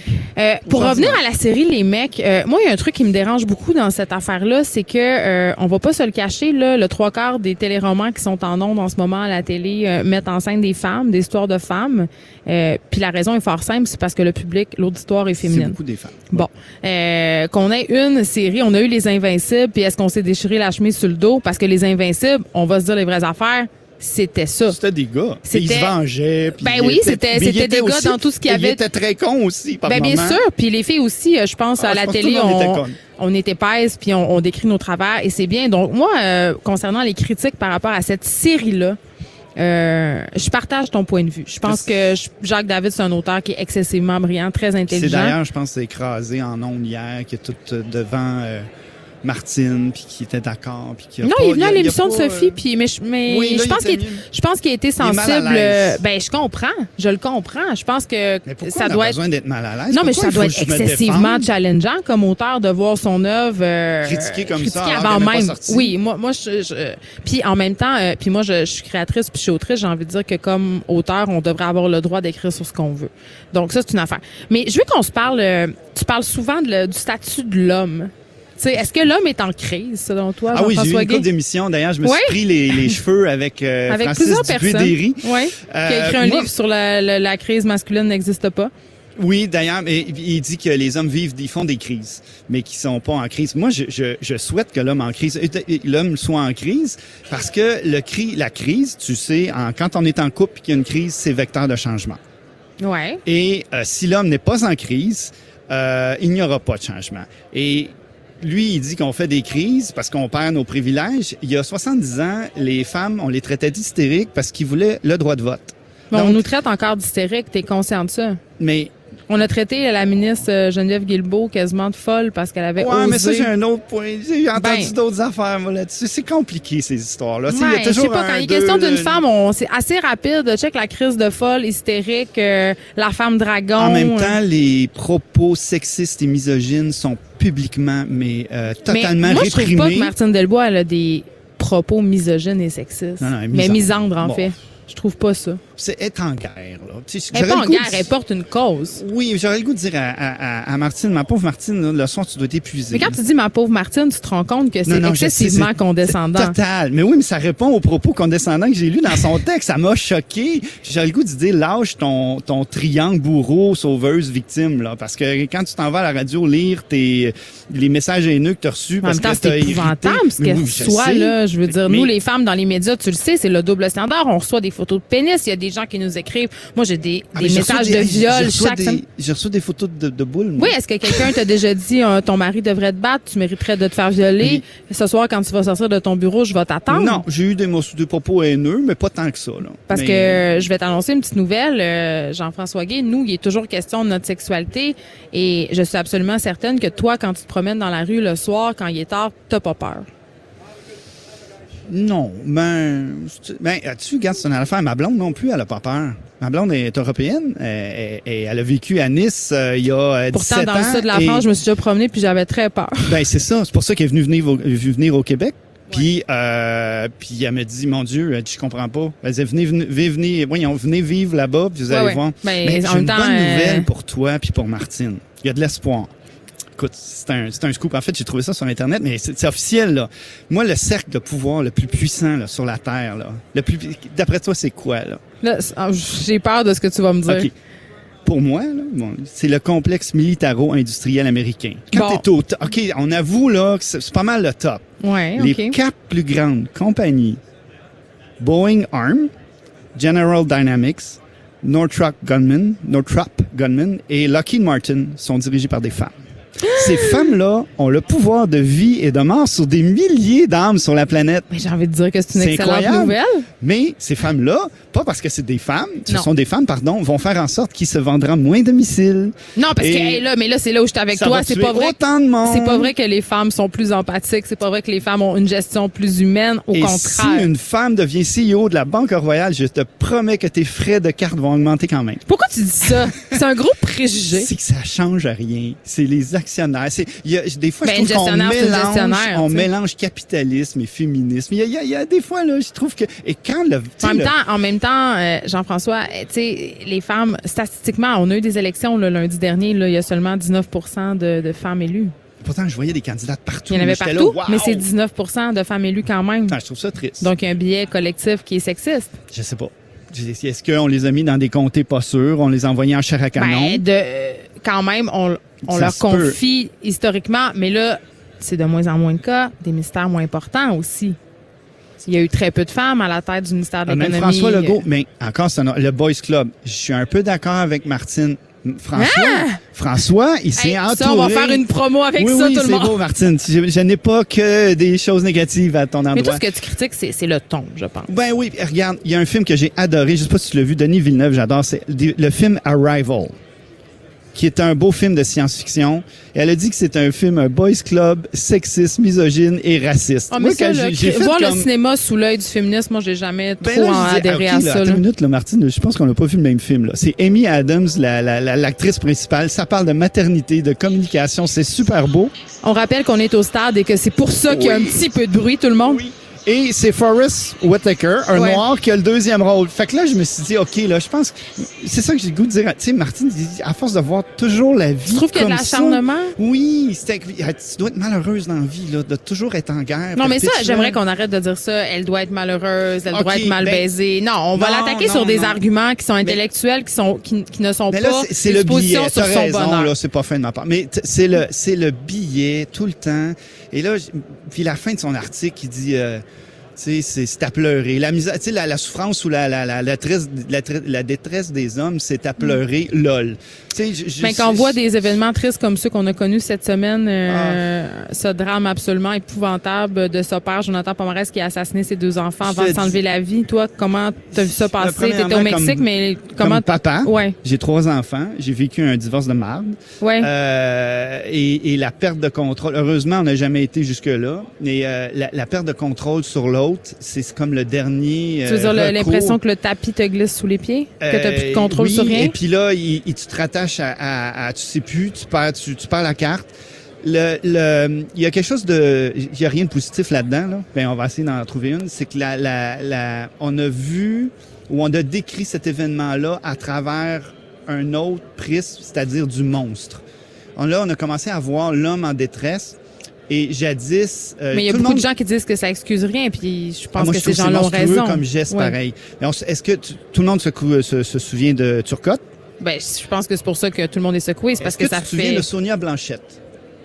Sonia Blanchette, c'est la femme qui a assassiné ses enfants au Ses trois Saguenay. enfants. Non, Oui. ça c'est Cathy Gauthier, une Ah, autre. c'est ça, mais aussi. médiatiquement, il n'y a pas la même couverture. Et voilà. Ça, sûr. Et on dit, ah, ben, t'es en détresse, Ouais. elle était dépressive et tout Il y a un ça. double discours. Je suis assez d'accord avec toi. Et là, je trouve que ça commence à changer. Par contre, il y a des femmes qui hurlent en disant que c'est ça a aucun bon sens qu'on puisse parler d'hommes en détresse. Ben oui, on en parle. Donc il y a des choses positives, c'est-à-dire que on peut pas dire d'un côté que euh, Turcotte est monstrueux et que euh, Sonia Blanchette était euh, euh, dépressive. Il faut être conséquent Ben, je des crois deux que les côtés. deux étaient dépressifs. Moi, ce que je déplorais par ailleurs dans mon billet que j'ai écrit sur le sujet euh, sur le blog du Journal de Montréal, c'était que il y avait peu d'aide pour les hommes et que, je sais pas si tu seras d'accord avec moi, Jean-François Guy, tantôt on parlait comment nous, les filles, on était élevées. Euh, je pense que tout le monde est d'accord pour se dire qu'on est encore pogné, comme on est un gars dans cette image de masculinité de tu dois être fort, tu dois jamais flancher, tu dois être le pourvoyeur. Tu sais, tu- fait que demander de l'aide l'ai- dans cette idée-là, c'est absolument épouvantable. Mes gars au- ont vécu des crises au cégep et au secondaire. Euh, moi, j'ai ramassé mon grand de 21 ans à la petite cuillère euh, qui s'est presque euh, suicidé professionnellement en commettant un acte pour se faire mettre dehors. Un acte manqué? Oui, en total, au cégep, raté des cours parce qu'il y avait une relation de couple, deux jobs. Tu sais, écoute, ça allait, c'est le bordel. Et il savait pas où aller chercher de l'aide. Ma fille, 16 ans, problème d'anxiété, TDA, machin. Ouais. Écoute, est chez euh, son euh, Monsieur Brière qu'elle appelle au Collège de Montréal. Ouais. Euh, elle a sa psychologue, elle consulte la psychiatre. Écoute, c'est c'est excessivement facile pour les femmes. Ben, pas toutes les femmes. Encore là, on va arrêter de dire les hommes, les femmes. Mais, mais je pense que c'est un début si on arrêtait ça. oui, ça serait bien. Donc, c'est plus facile pour certaines femmes de consulter, de vous regrouper, de parler de vos problèmes. De... Nous autres, là, c'est dur. Fait que quand moi, Mais je pourquoi c'est jouer- dur comme ça? Tu sais, il faudrait que tu sois dans un vestiaire de, de joueurs de hockey, là. Le, le- passe? le jeudi, on se varlope. Je te jure, entre gars, là, rire de un et de l'autre, de ses travers, mais de façon, euh, écoute, faut être fait fort. Je te jure, faut être fait, Fait fort. que là. se confier fait- dans ce contexte-là, c'est tough? C'est impossible. parce que les autres vont se servir de ça contre toi. Écoute, s'il y en a un qui dit que justement, là, on va revenir à fameux, exa- au fameux examen, là, à 50 ans, il faut que je passe mon examen bientôt. Le- la puis- prostate, là. Oui, oui. Oh my God. fait que- non, mais c'est un, affaire de gars. Vous n'avez pas de prostate. Mais, euh, Non, on a des boules. Oui. Faut s'y faut s'y passer, là, s'y aplatir comme une petite miche de pain, là. C'est épouvantable. Mais à longueur d'année, on entend parler du cancer, du cancer de sein, du Ouais. sein. Et quand est-ce qu'on entend parler du cancer de la prostate? Trois semaines en novembre. Pourtant, l'incidence de, de mortalité est similaire chez les deux. Donc, c'est il y a- c'est plus difficile chez les gars. Peut-être que chez les plus jeunes, ça change. Moi, j'ai 50 ans. Moi, je suis pense que c'est moins X. tabou, euh, les parties génitales en général chez les jeunes. chez les Oui, puis peut-être que la prostate est, est plus attachée au pénis, donc à une, Ouais. une- un symbole euh, oppressif euh, de la masculinité. Ah. Donc, il y a quelque chose. Alors que les seins, c'est la séduction, c'est euh, c'est la maternité. Tu sais, Ouais. c'est- pas mal plus soft là. Ouais, je sais Donc, pas. Ah, je euh, sais pas. C'est plus séduisant en tout cas. Toi, tu reçois des dick pics. Moi, j'ai reçu des photos de seins il y a pas longtemps sur Facebook. Moi, là. je trouve que dans les deux cas, c'est très inapproprié. Ben oui, mais Je comprends juste pas. Et je, et je- et je trouverais ça triste, puis je suis sûrement qu'il y a plein de gars qui mordent, puis qui se font avoir, puis qui deviennent amis, qui se font pirater leur coude. Tu sais, je veux dire, il y, a- Ah, ben il y en a beaucoup. Il y a beaucoup là, de femmes aussi qui font venir, euh, en tout cas, qui ont des, des correspondances douteuses avec des jeunes, euh, des jeunes beaux hommes africains pensant. euh, Ah, puis là, je veux pas, là, je veux pas juste dire que c'est des Africains. Ah, mais Mais je il y, l'ai a- vu, y en a il qui y a se un font reportage à Martinique, je pense. Ben, c'est euh, ça. Il y en a qui se font pogner. C'est ça. Donc, euh, voilà. Fait qu'est-ce que tu dirais, euh, comment on pourrait se rejoindre, nous, les féministes, euh, et vous? Est-ce que tu te décris comme un masculiniste? Non, ben moi j'ai été élevé avec le féministe de Lise Payette. Je me suis Ouais. battu en cours pour avoir la, la conserver en fait la garde de mes enfants pour m'impliquer. Mon père lui euh, il est parti puis euh, il s'est pas occupé de nous autres. C'est un grand intellectuel, là là. professeur d'université, blabla et tout. Mais euh, être papa c'était pas une priorité dans sa vie. Moi j'ai dit ben j'ai j'ai- tu sais les, les, les femmes de, les dames de cœur là, Jean-Paul Bello. Hey là, là, mais Écoute, ça, ça marcherait mais- plus aujourd'hui. Ça, il y en aurait des raisons de critiquer Non, la mais il série. fallait dénoncer ce genre d'homme-là et ça a quand même Qui est un macho fini. fini, Jean-Paul oui, Bello, fini avec euh, la avec plus la féministe. féministe du groupe. Ben, Mais il y a eu une espèce de réconciliation. C'est pour ça qu'on finit par bien s'entendre à la fin. C'est ça. Mais, Mais- c'est qu'à la fin, il faut se parler, puis je pense que l'égalité, ça va se faire euh, par l'inclusion. Et c'est là où j'en voulais peut-être un peu à Martine, c'est que c'est pas un discours. C'est un dis- Moi, je pense que c'est un féminisme malsain qui encourage pas au dialogue. Quand tu finis par dénigrer l'autre partie, ça fait revanchard. ça- C'est pas agréable. T'as pas le goût de dire, hey, on va aller prendre une bière puis on va essayer de refaire la société ensemble. Pas comme Caroline Néron et puis euh, et le dragon François Lambert qui ont pris un café pour remettre fin à leur Mais différend. par contre, j'irais, euh, moi, je, je- amène, invite-moi. euh, Avec Martine? prochaine. Non, non, mais on va discuter de, de trucs Ah, mais comme on ça. discute là. tout le temps sur, sur Facebook. Non, mais moi, j'adore ça, puis je trouve qu'il y a moyen de progresser, puis il y a moyen de, de, de, de, de se reconnaître et de s'écouter. Je- J'écoute quand, quand tu souffres, puis si tu, je reconnais ta souffrance, puis tu reconnais la mienne, quand on fait une place à Ouais. l'autre, il n'y a pas d'explosion de violence comme il y en a. Ouais, mais c'est ce que je trouve un peu déplorable dans ce genre de discours-là. Parfois, c'est de rire un peu de la souffrance de l'autre. Ça, Non. ça, c'est une façon de l'invalider. Donc, c'est jamais une bonne avenue. Écoute, on peut lire ta réplique à Martine Delvaux sur le blog Juste 6, comme le chiffre 6, Oui. point .com. Merci beaucoup, Jean-François Ben, Guay. C'était très agréable. Merci de m'avoir invité. Auteur et chroniqueur au Stade olympique. Là, tu vas aller visiter euh, l'expo Habitation? Oui, je vais regarder ce que je peux installer sur ma maison au Mexique. Et mon Dieu, ça va te coûter cher de shipping. Merci beaucoup. Geneviève Peterson, la seule effrontée qui sait se faire aimer. Jusqu'à 15, vous écoutez Les effrontés. Des travailleurs agricoles d'origine guatémaltèque qui ont eu gain de cause cette semaine dans un litige qui les opposait à un ancien employeur québécois qui les aurait maltraités. On se demande, est-ce que c'est un cas d'exception ou un cas de figure euh, par rapport aux conditions de travail euh, des travailleurs migrants qui sont ici? J'en parle avec Sid Ahmed Souci, professeur au département de sociologie de l'UQAM. Bonjour, Monsieur Souci. Bonjour.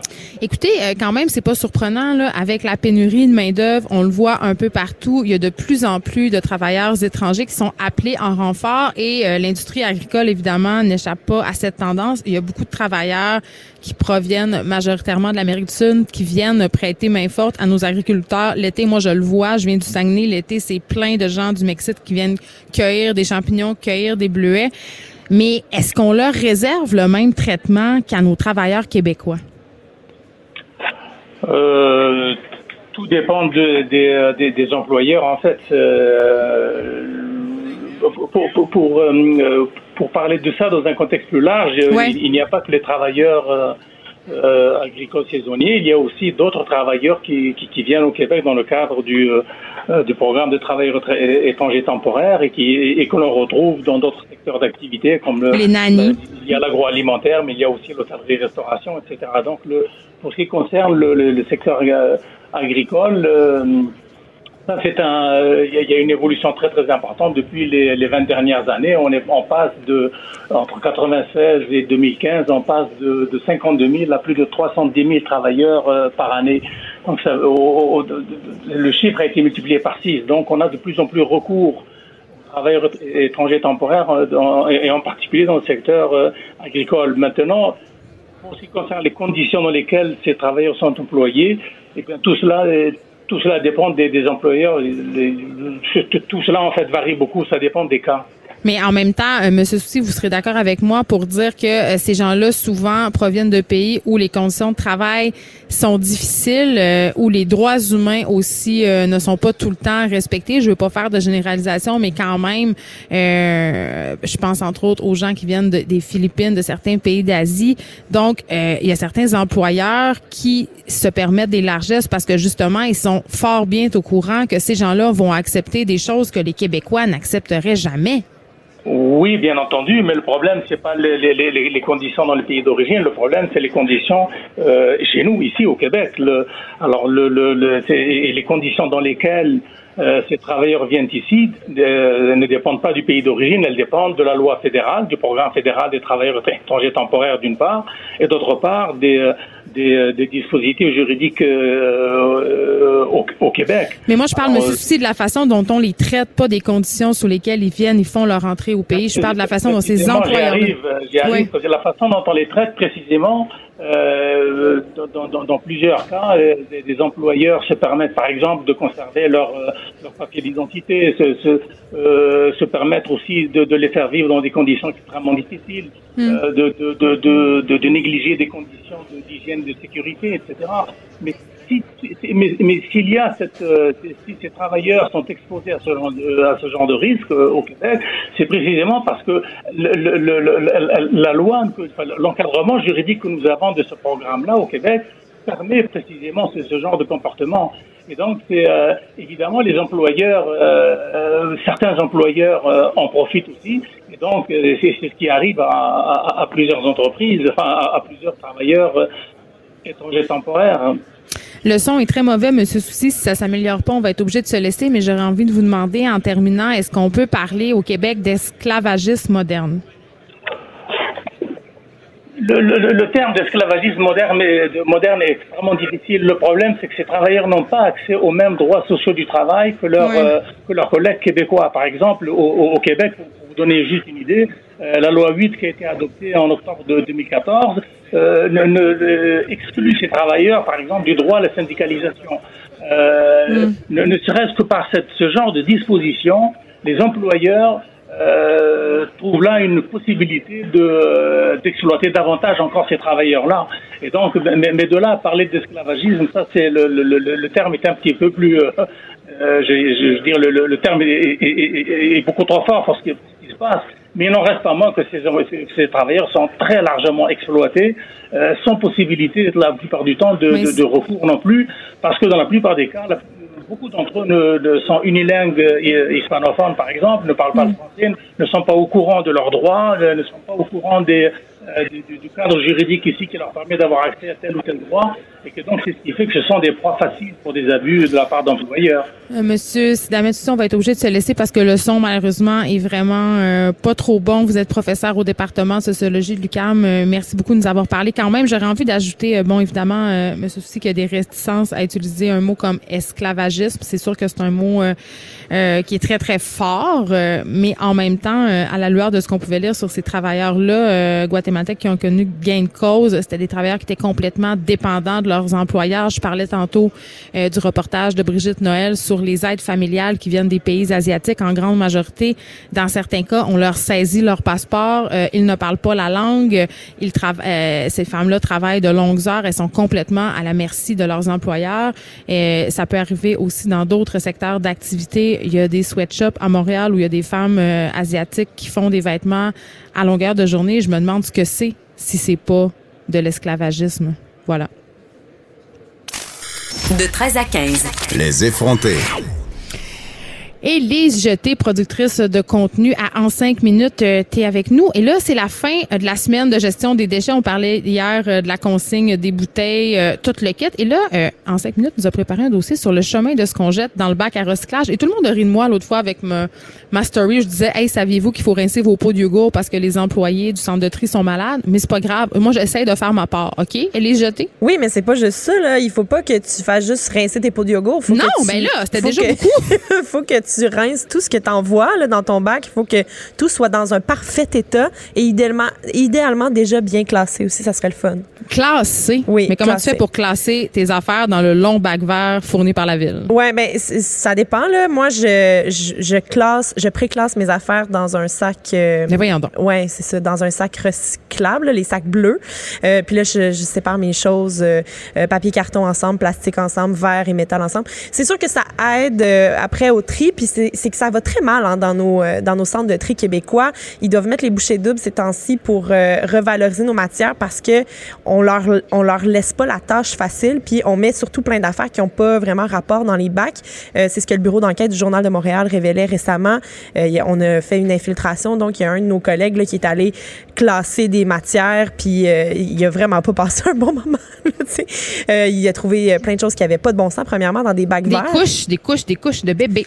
Des couches de bébé, un pneu. Là, il, y en avait beaucoup. Mais voyons, un pneu. Ça rentre même pas dans un bac. Ben, je sais pas comment ça s'est ramassé là, mais il y a plusieurs affaires qui avaient vraiment pas rapport. Mais là, moi, je me, je me suis dit, euh, pour en cinq minutes, on a, on a une belle page là, pour expliquer aux gens qu'est-ce qui se passe avec les matières qu'ils mettent dans leur oui, bac. Le chemin, le, chemin. Parce que toi, tu, bon, tu mets tes affaires soit dans un sac bleu ou dans un bac vert. Un bac, après ça, après ça, qu'est-ce qui arrive avec ces choses-là? Ben là, sont ramassées, sont amenées dans le centre de tri, sont triées à la main d'abord, puis ensuite, il y a des affaires qui sont envoyées très, très loin. Il y a des affaires qui, sont, qui restent au Canada. Mais mm. qu'est-ce qu'on fait avec toutes les choses? Premièrement, le papier et le carton, première catégorie, qui est la, qui la principale parce que c'est la, matière qu'on garde le plus euh, dans notre coin ici. Là. On, est, on est capable de, de, de réutiliser le papier et le carton au Canada. Le principal problème, c'est que le papier qu'on utilise au Canada, normalement, il provient de l'Asie.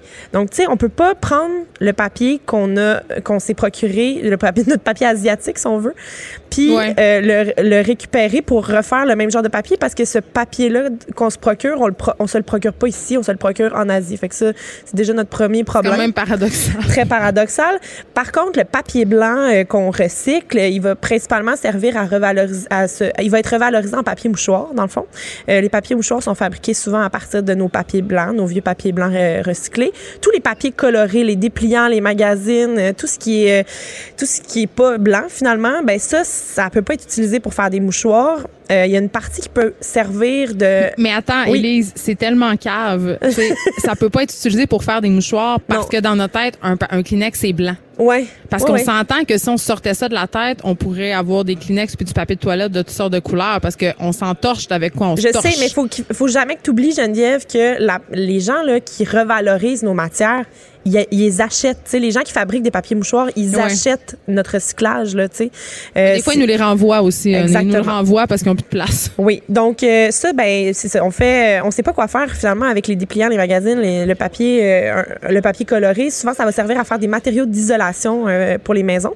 mais encore, encore là, il y, a une grande partie qu'on qu'on sait pas quoi faire avec. Puis, on recycle aussi notre carton. Ça, on est capable de le recycler vraiment assez facilement, en fait. Puis, on refait du carton à peu près pareil. Les plus grandes préoccupations par rapport au papier et au carton, euh, Geneviève, c'est que euh, on, on, a euh, beaucoup d'adhésifs, de colle, de cire sur nos papiers. Tu sais, ah tout ce qui est du, du multimatière qu'on appelle, donc étampé, métallisé, laminé. Mais à matin, regarde, j'ai acheté une gourde hier et ce matin, je voulais l'amener ici pour pas boire dans une bouteille de plastique au stade olympique. Euh, puis j'ai eu toutes les misères du monde à décoller l'espèce de petite glu là qu'il y avait sur le carton. Puis le carton, je l'avoue, là, le carton de la bouteille, je l'ai mis au recyclage. Puis il restait la petite chenue. Là. Il restait le petit. Ça avait l'air d'une grosse crotte de nez. Là. Bon. Ben c'est dans mon bac. Mais c'est agréable. C'est agréable. Ben, écoute, c'est ça que ça avait l'air. Puis si on passe maintenant au plastique, Geneviève, parce que le plastique, on, s'entend là, ça représente environ 70 de ce qu'on a dans un centre de tri au Québec. Ouais. Il y a beaucoup de plastique. Il y a des codes hein, sur nos trucs de plastique qu'on peut recycler. Les codes. C'est compliqué ça. Oui, c'est ça. Mais toi, t'as pas à t'en soucier vraiment. Tu as juste à toutes les recycler, tous ceux qui ont un code dessus. Parce qu'on est à Montréal. Oui, c'est ça. Les codes 1 et 2, c'est les bouteilles, les contenants alimentaires, euh, notamment là, tout ce qui est euh, ce dont on sert le plus. Ton pot de yogourt, il est dans la catégorie 2. tu sais. Mm-hmm. Fait que là, ceux-là sont très bien recyclés au Québec. Ils deviennent de nouveaux contenants, de nouveaux produits du même type. on les reprend euh, ici. On n'a pas besoin de les envoyer nulle part. Le reste est mélangé par les centres de tri tout ensemble, tous les autres numéros. Puis, ils sont vendus dans des entreprises en Amérique du Nord, mais surtout en Asie. Donc, ils les envoient euh, à l'autre bout du monde pour être séparés à la main là-bas et euh, ensuite être valorisés là-bas parce que c'est ici, on n'a pas ce qu'il faut pour s'occuper de ce type de plastique-là. Le verre maintenant, tout ce qui est en vitre, on a plein de problèmes avec ça, Geneviève. Il y a, il y a deux graves problèmes. Le premier, c'est que notre qualité de verre est pas assez bonne pour être revalorisée euh, parce que souvent c'est cassé, c'est pas de la bonne couleur. Euh, Mais ça se casse aussi dans le camion. Ça se casse dans le camion. Puis euh, il y a un autre problème, c'est le manque d'acheteurs potentiels parce que Pourquoi? parce qu'il y a une mauvaise qualité? Oui, puis c'est parce que notre seul le seul marché potentiel qu'on a ici, c'est ceux qui refont des bouteilles de vitre. Fait que, tu sais, faut que, faut que tu t'aies vraiment. C'est un marché très euh, niché, là, si on fait que c'est une bonne chose qu'on élargisse euh, la consigne des bouteilles. Exactement. Mais là, en Amérique du Nord, notre problème, c'est que on, nous, on fabrique des bouteilles claires puis des bouteilles, des bouteilles ambrées, là, des bouteilles de bière brunes, en fait. On aime ça, la bière. Oui, on aime la bière, mais il y a très peu de verre vert, de la couleur verte, en fait. Oui, OK. mais on en importe beaucoup. Parce que, euh, dans, mettons, dans l'ouest, là, des, dans l'ouest des États-Unis, ils utilisent beaucoup les bouteilles vertes, tout les bouteilles de vin, il y en a des vertes aussi.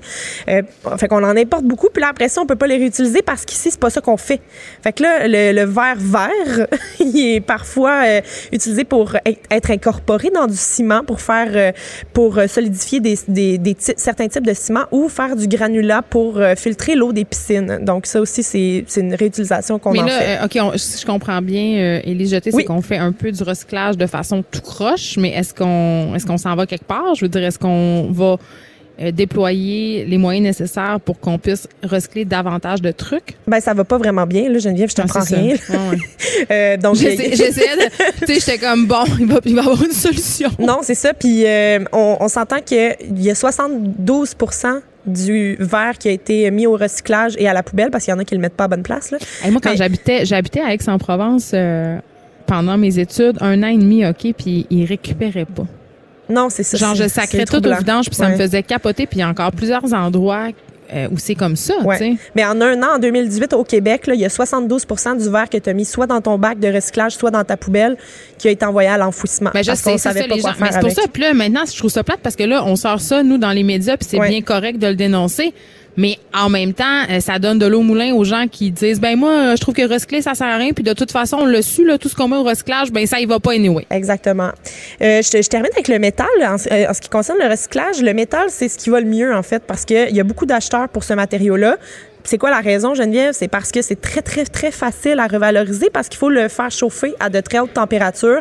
Fait qu'on on perd tous les problèmes de qualité, de couleur, etc. Mm. C'est plus vraiment important parce qu'une fois que tu l'as chauffé, ben il n'y a plus de problème. On fait des canettes d'aluminium, des emballages alimentaires avec euh, nos euh, matériaux métalliques recyclés. Est-ce qu'on a un petit peu de temps, Elise, pour que tu nous parles du nouveau podcast en cinq minutes sorti ce matin sur les dangers de la vapoteuse? Ma fille appelle ça la vape. la vape. Elle dit, maman, toutes mes amies vape. Oui, ça me fait capoter. Ça me fait Il y en a certains, euh, c'est très à la mode de vaper. Hein. Il y en a qui s'en servent vraiment pour essayer d'arrêter de fumer. Ils se disent, ah, c'est vraiment moins pire de vapoter que de fumer une cigarette. Euh, encore là, tu sais, on peut pas dire, hey, utiliser les patchs, la gomme et la vapoteuse. c'est parce que tu fais overdose de moyens, euh, moyens subsidiaires. Exactement. Puis là, euh, on, s'est posé beaucoup de questions dans, dans les dernières semaines parce qu'il y a une grave maladie là, qui est ressortie. Euh, dans, aux États-Unis, il y a eu plus de presque 1000 personnes qui ont été atteintes par une espèce de grave maladie pulmonaire. Il y en a qui sont décédés, environ une dizaine d'entre eux. Il y a eu un cas en Ontario aussi, un adolescent qui vapotait quotidiennement, qui s'est retrouvé aux soins intensifs sous respirateur artificiel. Et ils ont écarté là, toutes les autres possibilités. C'était vraiment le vapotage qui l'avait mené là. Ensuite, il y a eu un cas aussi au Québec, un homme adulte de Montréal qui essayait d'arrêter de fumer. Il utilisait la vapoteuse. Puis là, lui aussi a été touché par cette maladie-là. Mm. Puis là, on sait pas trop c'est quoi la maladie. Il y a euh, des chercheurs, des médecins à l'Université de l'Utah aux États-Unis qui sont en train de faire des recherches là-dessus. Euh, premièrement, ils disent c'est en effet un syndrome de détresse respiratoire aiguë. Après ça, qu'est-ce que c'est exactement? Quand ils font des radiographies des poumons, ça ressemble à une pneumonie virale ou bactérienne très grave. Mais c'est sûr que s'envoyer de la vapeur d'eau dans les poumons, ça doit pas être bien bon. Je dis ça de même. ma grand-mère aurait dit ça. C'est sûr, mais bon, ben, c'est sûr, Geneviève. Mais que le gros bon sens me dit, hum, oui. pas certaine que c'est bon. Oui, mais ce qu'ils ont trouvé en fait, euh, les chercheurs qui sont en train de faire des, des recherches très embryonnaires, par contre là-dessus, c'est qu'il y avait des euh, dans il y avait des cellules de globules blancs qui étaient dans les poumons des gens affectés, hum. euh, puis c'était chargé de gouttelettes huileuses. Puis ces gouttelettes huileuses là, ça, ça, ça, s'apparente en fait, ça oriente les médecins vers un diagnostic de pneumonie lipoïdique. C'est une infection qui est souvent euh, causée par un virus ou une bactérie. Mais là, tu sais, les gens là, qui, euh, les, les, gens aux États-Unis ont été très nombreux à être malades. Ils utilisaient surtout des produits euh, des cartouches de THC achetées en ligne sur des affaires, des sites un petit peu pas tant légal puis pas tant contrôlés. ouais. Fait qu'on on, s'entend que c'est un peu pour ça qu'ici au Canada, on n'a pas eu d'éclosion de cette maladie mystérieuse là. Il y a eu quelques cas. Par contre, ici, vu que c'est un peu plus contrôlé, on est, on va moins sur des euh, sur des sites euh, qui nous semblent un peu illicites, qui ne sont pas tout à fait euh, réglementaires, comme on bon, dit. tout ça est fort intéressant. On peut évidemment aller écouter ton podcast. Tu as fait ça avec Charles Tran, le podcast en 5 minutes, qui est disponible sur le site de Cube Radio. Merci, oui, Élise Jeté. Ça m'a fait plaisir. Les effrontés. Avec Geneviève Peterson. Féministe assumée. Vous écoutez. Les effrontés. Parlant de Mario Dumont, euh, il se tient en avant de moi au Stade olympique, au Salon Expo Habitation. Et je dois dire qu'il est très, très populaire. Plein de, de gens s'arrêtent pour, euh, pour avoir un morceau de lui. Et si vous voulez le voir, ben écoutez, il est là. Il est là avant l'émission. Il reste encore un bon 30 minutes. Vous pouvez jaser ça. Vous pouvez peut-être même avoir des selfies. Mario Dumont, cher et en os, quand même, c'est rare qu'on voit ça. On se parle euh, évidemment de ce palmarès très attendu, très populaire, le Journal de Montréal qui nous revient encore cette année avec son édition 2019 du palmarès des écoles secondaires. Et là, on parle avec le journaliste euh, au Journal de Québec, Pierre-Paul Biron, parce que euh, Pierre-Paul a fait le tour de la province. Bonjour, Pierre-Paul. Bonjour Geneviève. Écoute, tu as fait le tour de la province, je trouve ça vraiment intéressant. Tu as rencontré des directions d'école qui ont osé faire des choses euh, différemment, si on veut, puis qui aujourd'hui récoltent, je dirais, le fruit de leurs efforts. Oui, tout à fait, tout à fait. L'exercice du palmarès revient, euh, revient chaque année, euh, mais on cherchait à aller au-delà des chiffres. Hein. C'est ce qui est intéressant, c'est ce qu'on peut mm. raconter. Ce sont ces histoires-là d'école qui réussissent à faire les choses différemment. Donc oui, dans nos pages demain, euh, il y a cinq reportages, cinq histoires d'école qui, qui se démarquent, qui ont osé faire les choses différemment, dont deux. bon, on a un nouveau classement cette année, il faut savoir qu'on présente un euh, un classement des écoles qui, euh, qui ont plus de 30 d'élèves en difficulté. Donc, euh, je me suis déplacé du côté de. Ça, c'est une nouveauté, là. Oui, oui, c'est une nouveauté cette année. C'est la première année qu'on produit ce classement-là. en, fait, on, on cherchait à, trouver une façon de, de, rééquilibrer un petit peu les choses. C'est une des remarques qu'on recevait année après année. C'est une réalité avec laquelle doivent composer ces écoles-là. C'est des écoles qui ne sélectionnent pas leurs élèves. donc, on, on, cherchait une, façon de faire une place différente et de démontrer que dans ces écoles-là aussi, malgré des réalités qui sont parfois plus difficiles, euh, il y a de très belles choses qui peuvent se passer. Donc, euh, c'est le cas notamment du côté de Forestville. Je me suis déplacé sur la côte nord pour aller rencontrer euh, la direction de la polyvalente des rivières. c'est un milieu socio-économique pas nécessairement facile, beaucoup d'élèves en difficulté. Il y a plus de 40% d'élèves en difficulté dans cette école-là. Et malgré tout, ben, l'école performe très bien au palmarès. L'école amène ses élèves à la diplomation, amène ses élèves euh, à la réussite. Euh, de leur côté, bon, c'est l'aspect humain de la chose qui fait toute la différence. La directrice me racontait, bon, des élèves chez le dentiste, on en amène des, lunettes pour des étudiants que les parents avaient peut-être moins les moyens. on en a payé. Donc, il y a des choses, de très belles choses qui se passent dans ces écoles-là et euh, ce sont ces histoires-là qu'on voulait raconter avec les reportages qui accompagneront le palmarès demain. Là, Pierre-Paul, est-ce que tu es à côté d'une bouilloire qui siffle? Je vais te demander de te déplacer un peu. Le son est vraiment mauvais. Va près d'une fenêtre, voir la lumière du dehors, voir si ça sonne mieux. Je vais te demander, euh, est-ce qu'il y a des écoles qui étaient dans le fond de la cave qui ont réussi à faire, euh, somme toute, une belle remontée? Parce que je sais que pour ces, pour certaines écoles, le palmarès, quand même un certain reality check, là. Oui, tout à fait, tout à fait. Puis évidemment, bon, ça peut être comme tu dis un réalité check pour certaines écoles. Euh, il y a certaines écoles qui, qui parfois mais c'est ce qu'on voulait raconter. Il y a 44 écoles cette année euh, qui euh, qu'on pourrait qualifier qui sont grandement améliorées. c'est un excellent score, encore une fois. Et il y a certaines de ces écoles-là qui, qui ont quitté la cave, on pourrait le dire, on pourrait dire de cette façon-là, de cette façon-là, là, euh, des écoles qui euh, qui est en difficulté. Bon, j'ai notamment rencontré la direction d'une école à Sainte-Julienne sur la région de Montréal. Euh, cette école-là, bon, avait des problèmes de violence, problématiques de consommation de drogue. Les profs me racontaient avoir euh, crainte, crainte de se promener dans les corridors. Et puis, euh, l'arrivée d'une nouvelle direction, on a rebrassé la soupe, on a revu le projet pédagogique de l'école. Et puis, ben ça, ça a eu un impact direct sur les résultats, sur les résultats des élèves. Et encore là, ben, c'est une école qui, oui, euh, il y a quelques années, trouvait difficile la publication du palmarès. Ils m'ont décidé de l'utiliser euh, euh, comme un outil de motivation. Le nouveau directeur me disait, lors de sa première rencontre avec son nouveau personnel, avoir présenté le palmarès en disant, regardez, on est à la queue, on est en bas, on est 400 quelques au classement. Eh bien, on retourne la feuille de bord et puis nous, c'est le sommet maintenant qu'il faut viser. Et puis, ben, en quelques années à peine, cette école-là a déjà connu une amélioration assez importante. Ben, c'est une histoire de Cendrillon, c'est ça. Oui, tout à fait. Ça peut servir comme un, comme un outil. Euh, évidemment, le classement euh, doit être interprété, doit être lu euh, de la bonne façon. On peut pas. Ben c'est ça là, parce que je, t'arrête un peu parce que comme mère, comme parent, évidemment, on veut tous le regarder le palmarès Pierre-Paul Biron, mais je me demande comment comment c'est fait, comment vous les évaluez ces écoles là. Oh, on n'entend plus Pierre-Paul euh, Biron. Ben écoutez, je pense qu'il va falloir se laisser. Euh, C'était Paul euh, Pierre-Paul Biron, journaliste sur Journal des Québec. J'ai juste envie, euh, en terminant, de faire un petit commentaire sur le les palmarès. Okay? C'est une bonne affaire pour vrai. Là, je m'en ai souvent servi du palmarès. Je regarde un peu tout le temps ça. Des écoles privées, évidemment, qui sont un peu toujours les mêmes, qui sont en tête. on les sépare d'ailleurs, les écoles privées des écoles publiques, dans plusieurs palmarès. et il y, y, a quelque chose un peu qui me dérange là-dedans. C'est pas que le palmarès en soi, c'est une mauvaise chose, mais ça peut peut-être parfois devenir un peu motif à compétition entre les parents.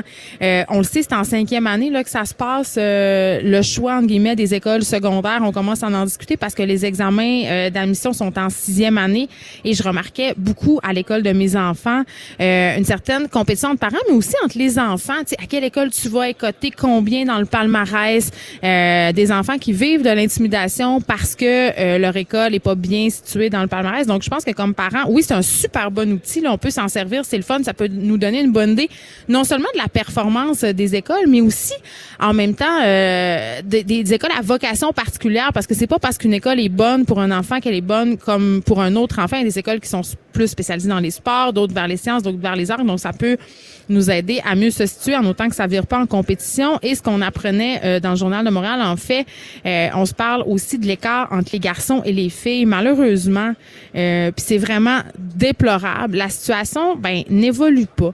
Il y a encore un écart d'environ 5% qui existe entre les résultats des filles et ceux des garçons. Et puis ça, c'est dans des matières comme, tu sais, les matières de base, là, français, anglais, mathématiques. Donc, l'écart se creuse. Euh, l'écart en mathématiques, euh, quand même, est, un petit peu moins grand.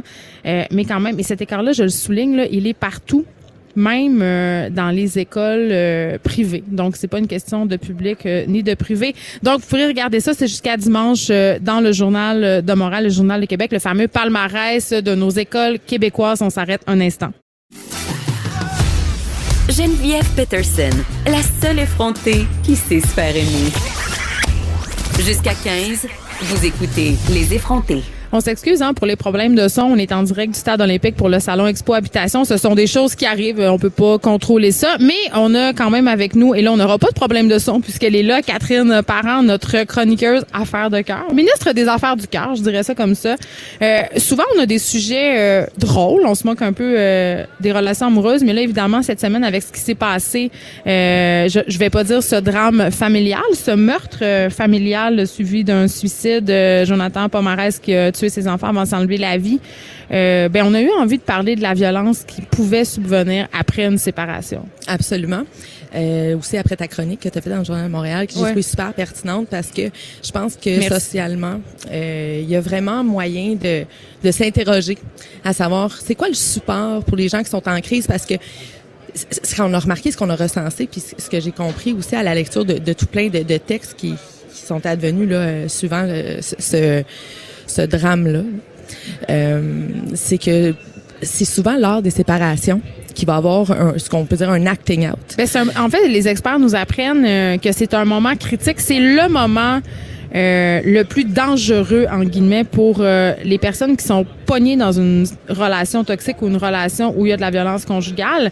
Et on apprenait aussi euh, que cette personne-là, cet homme-là, a demandé de l'aide psychologique neuf jours avant de commettre le meurtre de ses deux enfants. Le 13 octobre, il était à l'hôpital, il tenait des propos suicidaires, il était intoxiqué. Euh, ça en plaît ça, puis ça se demandait, mais où sont, où, où sont les ressources? Justement en temps, en temps de, de crise. Bien, on se questionne sur le filet de sécurité. Qu'est-ce que les intervenants avaient mis à disposition de monsieur? Ça, on le saura. C'est clair que ça va être investigué dans les prochains jours. Puis je trouvais, euh, il y a le psychiatre Gilles Chamberlain qui a dit quelque chose mhm. de très intéressant qui me fait réfléchir aussi euh, à ma façon de penser ces situations-là. J'ai beaucoup commenté le procès d'Hugo Fredette, entre autres. Euh, ça, ça nous touche tout le temps, ces affaires-là. Puis je demandais souvent sont les proches, sont où la famille de ce monde-là, c'est mhm. les amis, tu sais. Quand t'as un chum qui se fait sacrer là, puis que tu vois qu'il mhm. prend mal, tu sais, pourquoi les gens interviennent pas, puis mais les gens banalisent. non, mais Gilles Chamberlain disait, c'est c'est facile de voir les signes après, mais quand on est dedans, tu sais, quand on est dans la situation, souvent on les voit pas. Puis moi, j'ai un ami à moi qui s'est suicidé quand on était euh, adolescent. Mhm. Et rétrospectivement, il y avait toutes sortes de, de signes qui nous amenaient à penser qu'il allait commettre ce geste-là. Mais sur le coup, Personne s'en est rendu compte. Fait que c'est facile un peu de jeter le blanc puis de dire même il aurait dû voir, il aurait dû s'en rendre compte que je suis vraiment d'accord avec toi parce que en fait euh, c'est super drôle parce que mon mon conjoint qui est clinicien là comme il y en a qui le savent là parce qu'ils ont écouté certains de mes parce chroniques. Parce que t'en parles souvent. ouais, c'est ça mais c'est parce que tu sais c'est comme une source inépuisable de, de bonnes informations pour les chroniques puis il a écrit un texte sur la violence conjugale euh, au début de l'automne dans lequel il dit que c'est comme un bruit ambiant qu'on finit par s'habituer. Ben oui. Et donc, c'est pour ça que les proches, les gens qui sont très, très proches, et c'est sûr qu'il y en a qui réagissent, là, mais il y en a qui s'en rendent pas tant compte parce que, en fait, il y a pas juste la victime de violence conjugale, que ce soit homme ou femme, là, qui est entraînée là-dedans. Il y a comme tout l'entourage aussi ça, que, que, que, ça devient comme une vague très douce et ça établit l'espèce d'ambiance. ça commence pas de même là? Ça commence jamais comme ça. Je sais pas si t'as écouté euh, ben un la série Le Monstre puis hier euh, ce super documentaire euh, d'Ingrid Falaise à propos de la violence. Oui, face au monstre qui, qui est mm-hmm. sur ici euh, tout.tv. Oui. Euh, mais la violence ça s'installe de façon insidieuse puis une phrase que le personnage du psychologue dit dans la série Le Monstre, personnage qui est incarné par Marie-Thérèse Fortin, elle dit dans chaque histoire de violence, il y a une histoire, d'amour. Et ça, je veux dire, s'il y a une phrase qu'il faut se rappeler, c'est celle-là parce que justement ça s'installe puis ça devient mélangé pour les gens les sentiments. Ben oui, absolument. Puis ce qui est difficile aussi pour les victimes, puis c'est ce qui est aussi très très bien représenté dans, dans le monstre de d'Ingrid Falaise, qui est clairement la, voix du silence. Moi je l'appelle comme ça, Ingrid. C'est la voix du silence parce que puis elle est en train vraiment de mettre en lumière, tu sais ce que c'est. Tu sais que le nombre de, de demandes d'aide dans les maisons d'hébergement a augmenté depuis la diffusion de On la salue. Ben, pour vrai, Ingrid, je sais qu'elle nous écoute en ce moment. Euh, Ingrid. Elle est au Saguenay aujourd'hui. Merci. Elle sera, au lac Saint-Jean ce soir. Dans ton patelin. Oui. Puis, euh, ben c'est ça. Donc, euh, c'est vraiment, c'est quelque chose qui, s'installe très insidieusement. Puis, en écoutant, en fait, euh, le documentaire Face au monstre, ce qu'il faut comprendre aussi, c'est que la violence conjugale, c'est pas juste physique, c'est pas juste celle qui va laisser des bleus. Et euh, donc, c'est encore plus insidieux la la violence psychologique, parce que au grand jour, tu la vois pas vraiment. Mais tu peux la voir, mais il n'y a pas grand-chose à faire. Ben, c'est parce que... Judiciairement, on parle. Judiciairement, il y a absolument presque rien à faire. Surtout euh, surtout quand il y a une question de garde d'enfant. Ben c'est ça, on l'a vu. Mais là, euh, parlons euh, de violence post-séparation. On l'a dit tantôt, Catherine Parent, le moment où survient la cassure, le moment où une mhm. ou l'autre des parties annonce à l'autre que c'est fini, hein, qu'on veut s'en aller. Absolument. Il y a une, il y a une période d'environ deux, trois semaines où c'est critique. Là. Que, ben, ça peut être dangereux. Euh, carrément. C'est pour ça aussi que les, les maisons d'hébergement existent, parce que c'est vraiment un lieu sécuritaire. Mais encore faut-il avoir de la place, parce qu'il sortait cette semaine la Fédération des maisons d'hébergement pour dire euh, qu'il n'y avait pas de financement, qu'ils devaient refuser parfois l'accès à des femmes, puis que ces femmes-là repartaient, que les intervenants savaient pertinemment qu'elles couraient un danger. Absolument, puis ça, c'est super triste à entendre. Puis c'est pour ça aussi que j'aimerais que les, les gens écoutent aujourd'hui, puis qu'ils se disent, tu sais, ta sœur, elle se sépare, c'est vrai que toi, mettons, t'as pas tant de place que ça chez vous. puis ça, te tente peut-être pas, là. T'as déjà trois enfants. Mais regarde, fais une place. Fais une place sur ton divan. Elle, va le prendre. Parce que quand tu quittes une relation comme ça, le fait de te retrouver dans un endroit sécuritaire, que ce soit chez tes parents, chez des amis, chez une soeur, un frère, ou dans une maison d'hébergement, c'est vraiment, c'est là que ça va te créer une espèce d'ancrage. Oui, puis la euh, personne violente va peut-être avoir moins tendance à venir t'écœurer si t'es chez du monde. C'est dissuasif.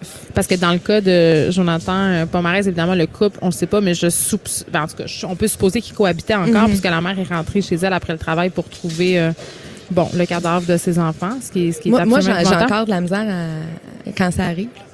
Ah, mais moi, je, racontais, je racontais que dans le temps de l'affaire Guy Turcotte, je tournais le cover du Journal de Montréal parce qu'il y avait mm. toujours la photo des deux enfants.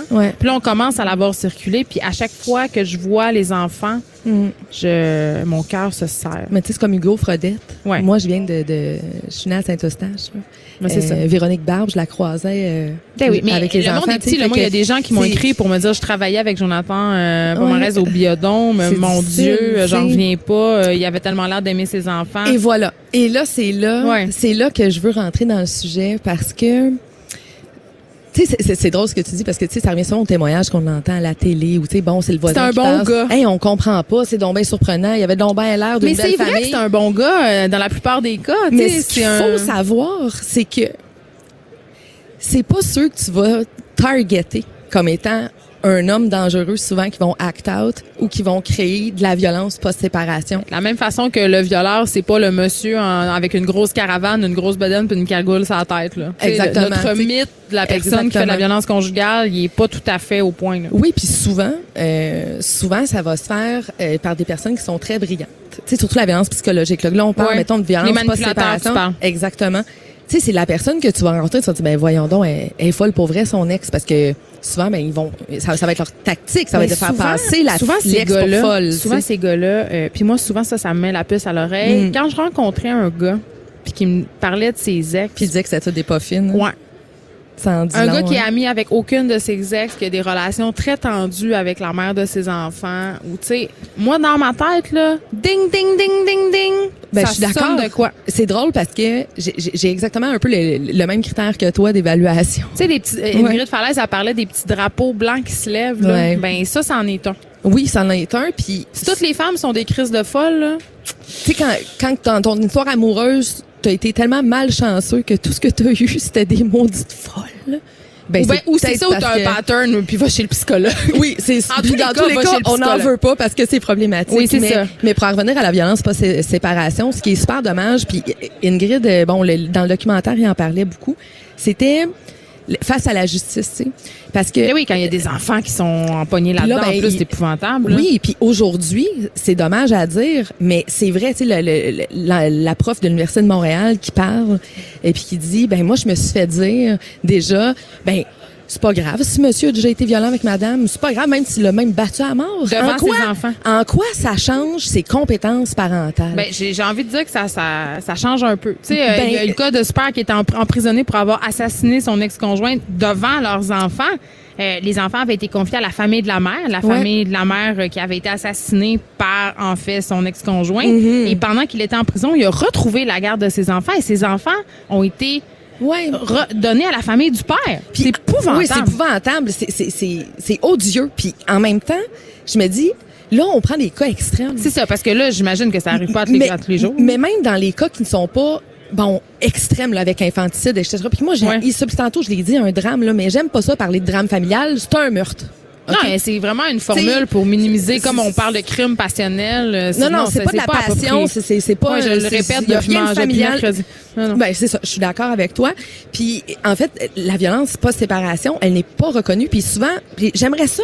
Pour vrai, là, en ce moment, là, j'aimerais vraiment ça qu'il y ait des juges de la Cour supérieure qui m'écoutent, puis qui t'écoutent, puis qui comprennent puis qui aillent regarder le documentaire des Je pense qu'ils comprennent. Je pense qu'ils sont poignés dans une jurisprudence. Mais c'est ça, il y a une réforme en ce moment, là, euh, quatre femmes de quatre partis politiques différents, euh, dont la ministre de la Justice, Sonia mm Lebel, qui sont en train de, de, se pencher sur la question de la violence conjugale. moi, j'ai trouvé ça beau, cette association. Ben oui, parce que, évidemment, c'est une association qui est non partisane. On a des gens du Parti libéraux, on a des gens euh, de Québec solidaire, on a mm-hmm. des gens de la CAQ, bon, qui s'allient pour repenser un peu la façon dont notre système de justice traite les victimes, parce que on, souvent, euh, on demande aux victimes de violences conjugales, comme aux victimes d'agressions sexuelles par ailleurs, de prouver mhm. euh, de façon très précise, parce que le droit étant le droit, ça prend des dates, ça prend des heures, ça prend euh, des témoignages. Mais, je sais pas si tu as vu la... que ça. Ben oui, je sais pas si tu as vu la série Unbelievable, mais je veux dire, la petite fille, elle va raconter son viol environ à six policiers différents, puis il faut qu'elle dise, il était 14h21. Tu sais, tu te rappelles pas de ça, tu te rappelles pas nécessairement ce qu'il portait, mais, tu te rappelles peut-être son odeur, oui, mais son sa voix. Ça vaut rien. Le système a besoin de, Absolument. Puis le pire, c'est que ces gens-là, c'est, c'est des humains qui doivent prendre des décisions, puis qui sont comme pris dans un cadre qui, selon moi, n'est pas adapté aux situations de violence conjugale, surtout en matière de, garde d'enfants. Premièrement, ça n'est pas reconnu. Deuxièmement, moi, j'ai entendu des histoires d'horreur, puis franchement, tu sais, des histoires dans lesquelles où madame a dénoncé monsieur. Ouais. Le DPCP n'a pas retenu la plainte pour faute de preuve ou délai de prescription, c'est-à-dire le délai était trop tard parce que on l'a entendu aussi dans, Jordan. Absolument. Et là, ce que ça, ce que ça donnait à la cour, c'est que ben madame a passé pour la folle qui voulait faire du tort à monsieur étant donné instable. Ben oui, puis là madame mm. voulait faire du tort à monsieur parce que c'est un cas de séparation. Mais quand même euh, je trouve ça important qu'on précise qu'il y a quand même des femmes qui euh, qui font de l'aliénation parentale puis qui inventent des situations de violence. Et c'est malheureusement, c'est malheureux, mais ça existe et ça nuit. Et ça nuit aux vraies victimes parce qu'en ce moment, la grosse mode avec les courants masculinistes, etc., puis tu sais, on s'en parlera. Là, moi, euh, j'en ai géré un assez récemment, masculiniste, qu'on le salue s'il nous écoute, et euh, qui, qui, justement, il y en avait un peu contre... contre les femmes à la radio. Mais bref, euh, avec avec tout ça, la grande mode, c'est d'utiliser l'arme numéro un de l'homme violent, c'est de traiter la mère de mère aliénante. Mais parce que l'aliénation parentale, on ça en parle beaucoup, mais ça fait partie de l'arme du parent violent. Absolument. Fait que c'est soit qu'il va lui-même aliéner ou elle-même aliéner ses enfants, hmm. ou carrément va traiter l'autre parent d'aliénant, ce qui va miner la crédibilité dans la tête du juge qui va rendre la décision, qui va créer des doutes. Et c'est pour ça qu'il y a autant, autant de situations post-violence conjugale qui se retrouvent en garde partagée. Mais la question que j'aimerais poser, mais comment peut-on penser qu'une garde partagée, dont les critères sont la communication, l'absence de conflit, comment est-ce qu'on peut octroyer, comment qu'une garde partagée peut fonctionner dans un contexte de violence post-séparation. Ben, il faut savoir que d'emblée, maintenant, au Québec, c'est la garde partagée qui est octroyée en cas de séparation, en cas de divorce quand tu es marié.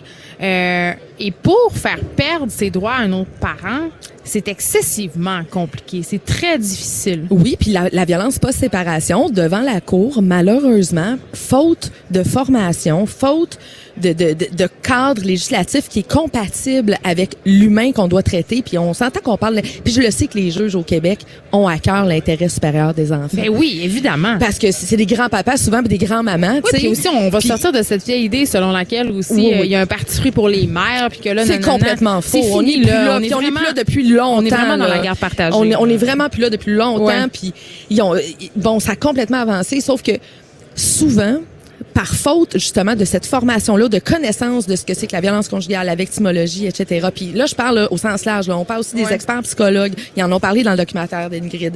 Des, des, des, intervenants du DPJ. Oui, mais les juges qui écoutent beaucoup les experts, puis souvent, c'est pas nécessairement une bonne chose. Ben, c'est parce que souvent, ça va être payé par une partie ou par une autre. Donc, des fois, que ça soit des experts indépendants nommés par la Cour. Avec des formations violence conjugale. C'est ça, parce qu'ils en ont pas. Et ce, qui, ce qui sort souvent des dossiers, c'est que, ben, conflit de séparation conflit de séparation. Ben souvent, ils, vont déterminer que la situation qui se passe entre les deux parents qui, qui sont devant les tribunaux pour la garde de leur enfant est un conflit de est un conflit de séparation, un conflit parental. Ils ne voient pas la violence post-séparation. Et c'est là qu'il doit y avoir du travail à faire pour être capable d'aller chercher les outils et les ressources afin de déterminer ce qui est un conflit de séparation puis ce qui est la violence post-séparation. Mais des fois, c'est difficile de faire euh, la différence parce que on a parlé ensemble tout récemment euh, des pervers narcissiques. Ouais. Euh, et ces gens-là sont excessivement habiles. Très Ils sont habiles pour faire croire ou du moins euh, induire euh, et les avocats et les mhm. juges en erreur, tu sais, les, les, les vers des fausses pistes. C'est vrai, c'est pour ça, je pense, qui est super euh, important. bon, s'il y a des gens qui nous écoutent qui sont qui sont dans le besoin, là, faites affaire avec des avocats spécialisés. Il y en a. Oui, mais c'est cher. On parlait tantôt de l'accessibilité à la justice. Catherine Parent, on sait que les avocats, ça coûte entre 100 puis 200 pièces l'heure. Puis je veux juste vous dire que ça, c'est rien parce que mon avocat en divorce m'a coûté pas mal plus cher que ça. Puis ça allait bien, mon divorce. Juste te dire. Pour une cause comme ça, c'est vrai, sauf qu'en même temps, tu sais, l'avocat que tu vas payer 400 dollars de l'heure, il va sans doute régler ton dossier plus rapidement, celui que tu vas ben, payer à 200 pas Je pense pas qu'il, je sais pas s'il règle le dossier plus rapidement, mais en tout cas, il risque d'avoir moins de failles dans le document. C'est clair, ce que je tu risques d'être plus protégé, surtout si c'est une victime de violence conjugale. mais quand même, on sait qu'il y a beaucoup de femmes qui sont victimes de violence conjugale, qui sont dans, qui sont, qui vivent la violence économique aussi, sont poignées dans des situations où ah, ben, ça devient impossible de s'en aller. Oui, absolument. Puis, tu sais, c'est quelque chose qui se Puis, tu sais, souvent, ben, les victimes de violence conjugale qui quittent, euh, vont se retrouver victimes de violences post-séparation. Ils se retrouvent dans une espèce de tourbillon. C'est pas fini là l'histoire là. Tu c'est la, fin, c'est la, fin, de l'union violente, mais ce n'est pas la fin de la relation violente. C'est pas la fin de la violence, c'est ça. C'est quoi la fin de la violence? Ben c'est le système de justice qui peut y mettre fin. Puis je pense qu'il est temps que on outille les gens qui, qui sont les, les les acteurs directs des décisions pour les enfants, pour les victimes. Il faut les outiller en, en, leur donnant des formations supplémentaires. Mais oui, tu dis tout ça, suis d'accord. vraiment important. Il faut, comprendre la violence conjugale. mais est-ce qu'il faut offrir de l'aide aussi à ces gars-là? Parce que moi, Tellement. Je, pense qu'il faut aussi offrir de l'aide aux hommes qui sont violents, malgré que c'est vraiment, euh, je dénonce mais est-ce qu'ils vont vouloir? Il y en a qui veulent. Tu sais, il y en a, il y, en a qui veulent. Il y a un super bel organisme. de cette superbe euh, dramatique de Jeannette Bertrand où c'était des mhm. hommes violents qui avaient fait des thérapies? Je veux dire, ça existe, là, des hommes qui veulent s'aider. Il y en a qui veulent moins. Moi, je c'est sûr qu'aller demander de l'aide quand tu te fais dire t'es un gros violent, t'es un trou de cul, t'es un monstre, c'est moins tentant. Ben moi je pense que euh, effectivement peut-être que devant les tribunaux il devrait y avoir je sais pas si c'est possible d'avoir une espèce d'obligation d'avoir un suivi ouais. Tu sais, d'avoir un suivi. Il y a des organismes comme le Choc à Laval, OK? C'est le centre des, hommes en changement, là. le centre, oui, les, maisons oxygènes Mais, mais tu sais, déjà là, je trouve que le nom, le Choc, ben c'est déjà plus positif d'être un homme en changement que d'être le centre des hommes violents de Laval.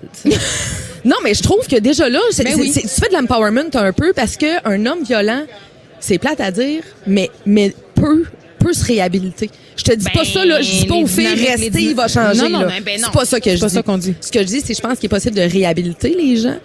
Les ben, du moins, les, les, faire se rendre compte qu'ils ont une façon d'entrer en relation qui est problématique et criminelle. Puis je vais te dire, franchement, après mes études que j'ai faites cette semaine en vue de notre, de, de notre chronique, je pense qu'il est plus facile de réhabiliter un homme violent physiquement que de réhabiliter un homme violent psychologiquement. Mais je sais pas pourquoi, mais j'ai pas de misère à te croire.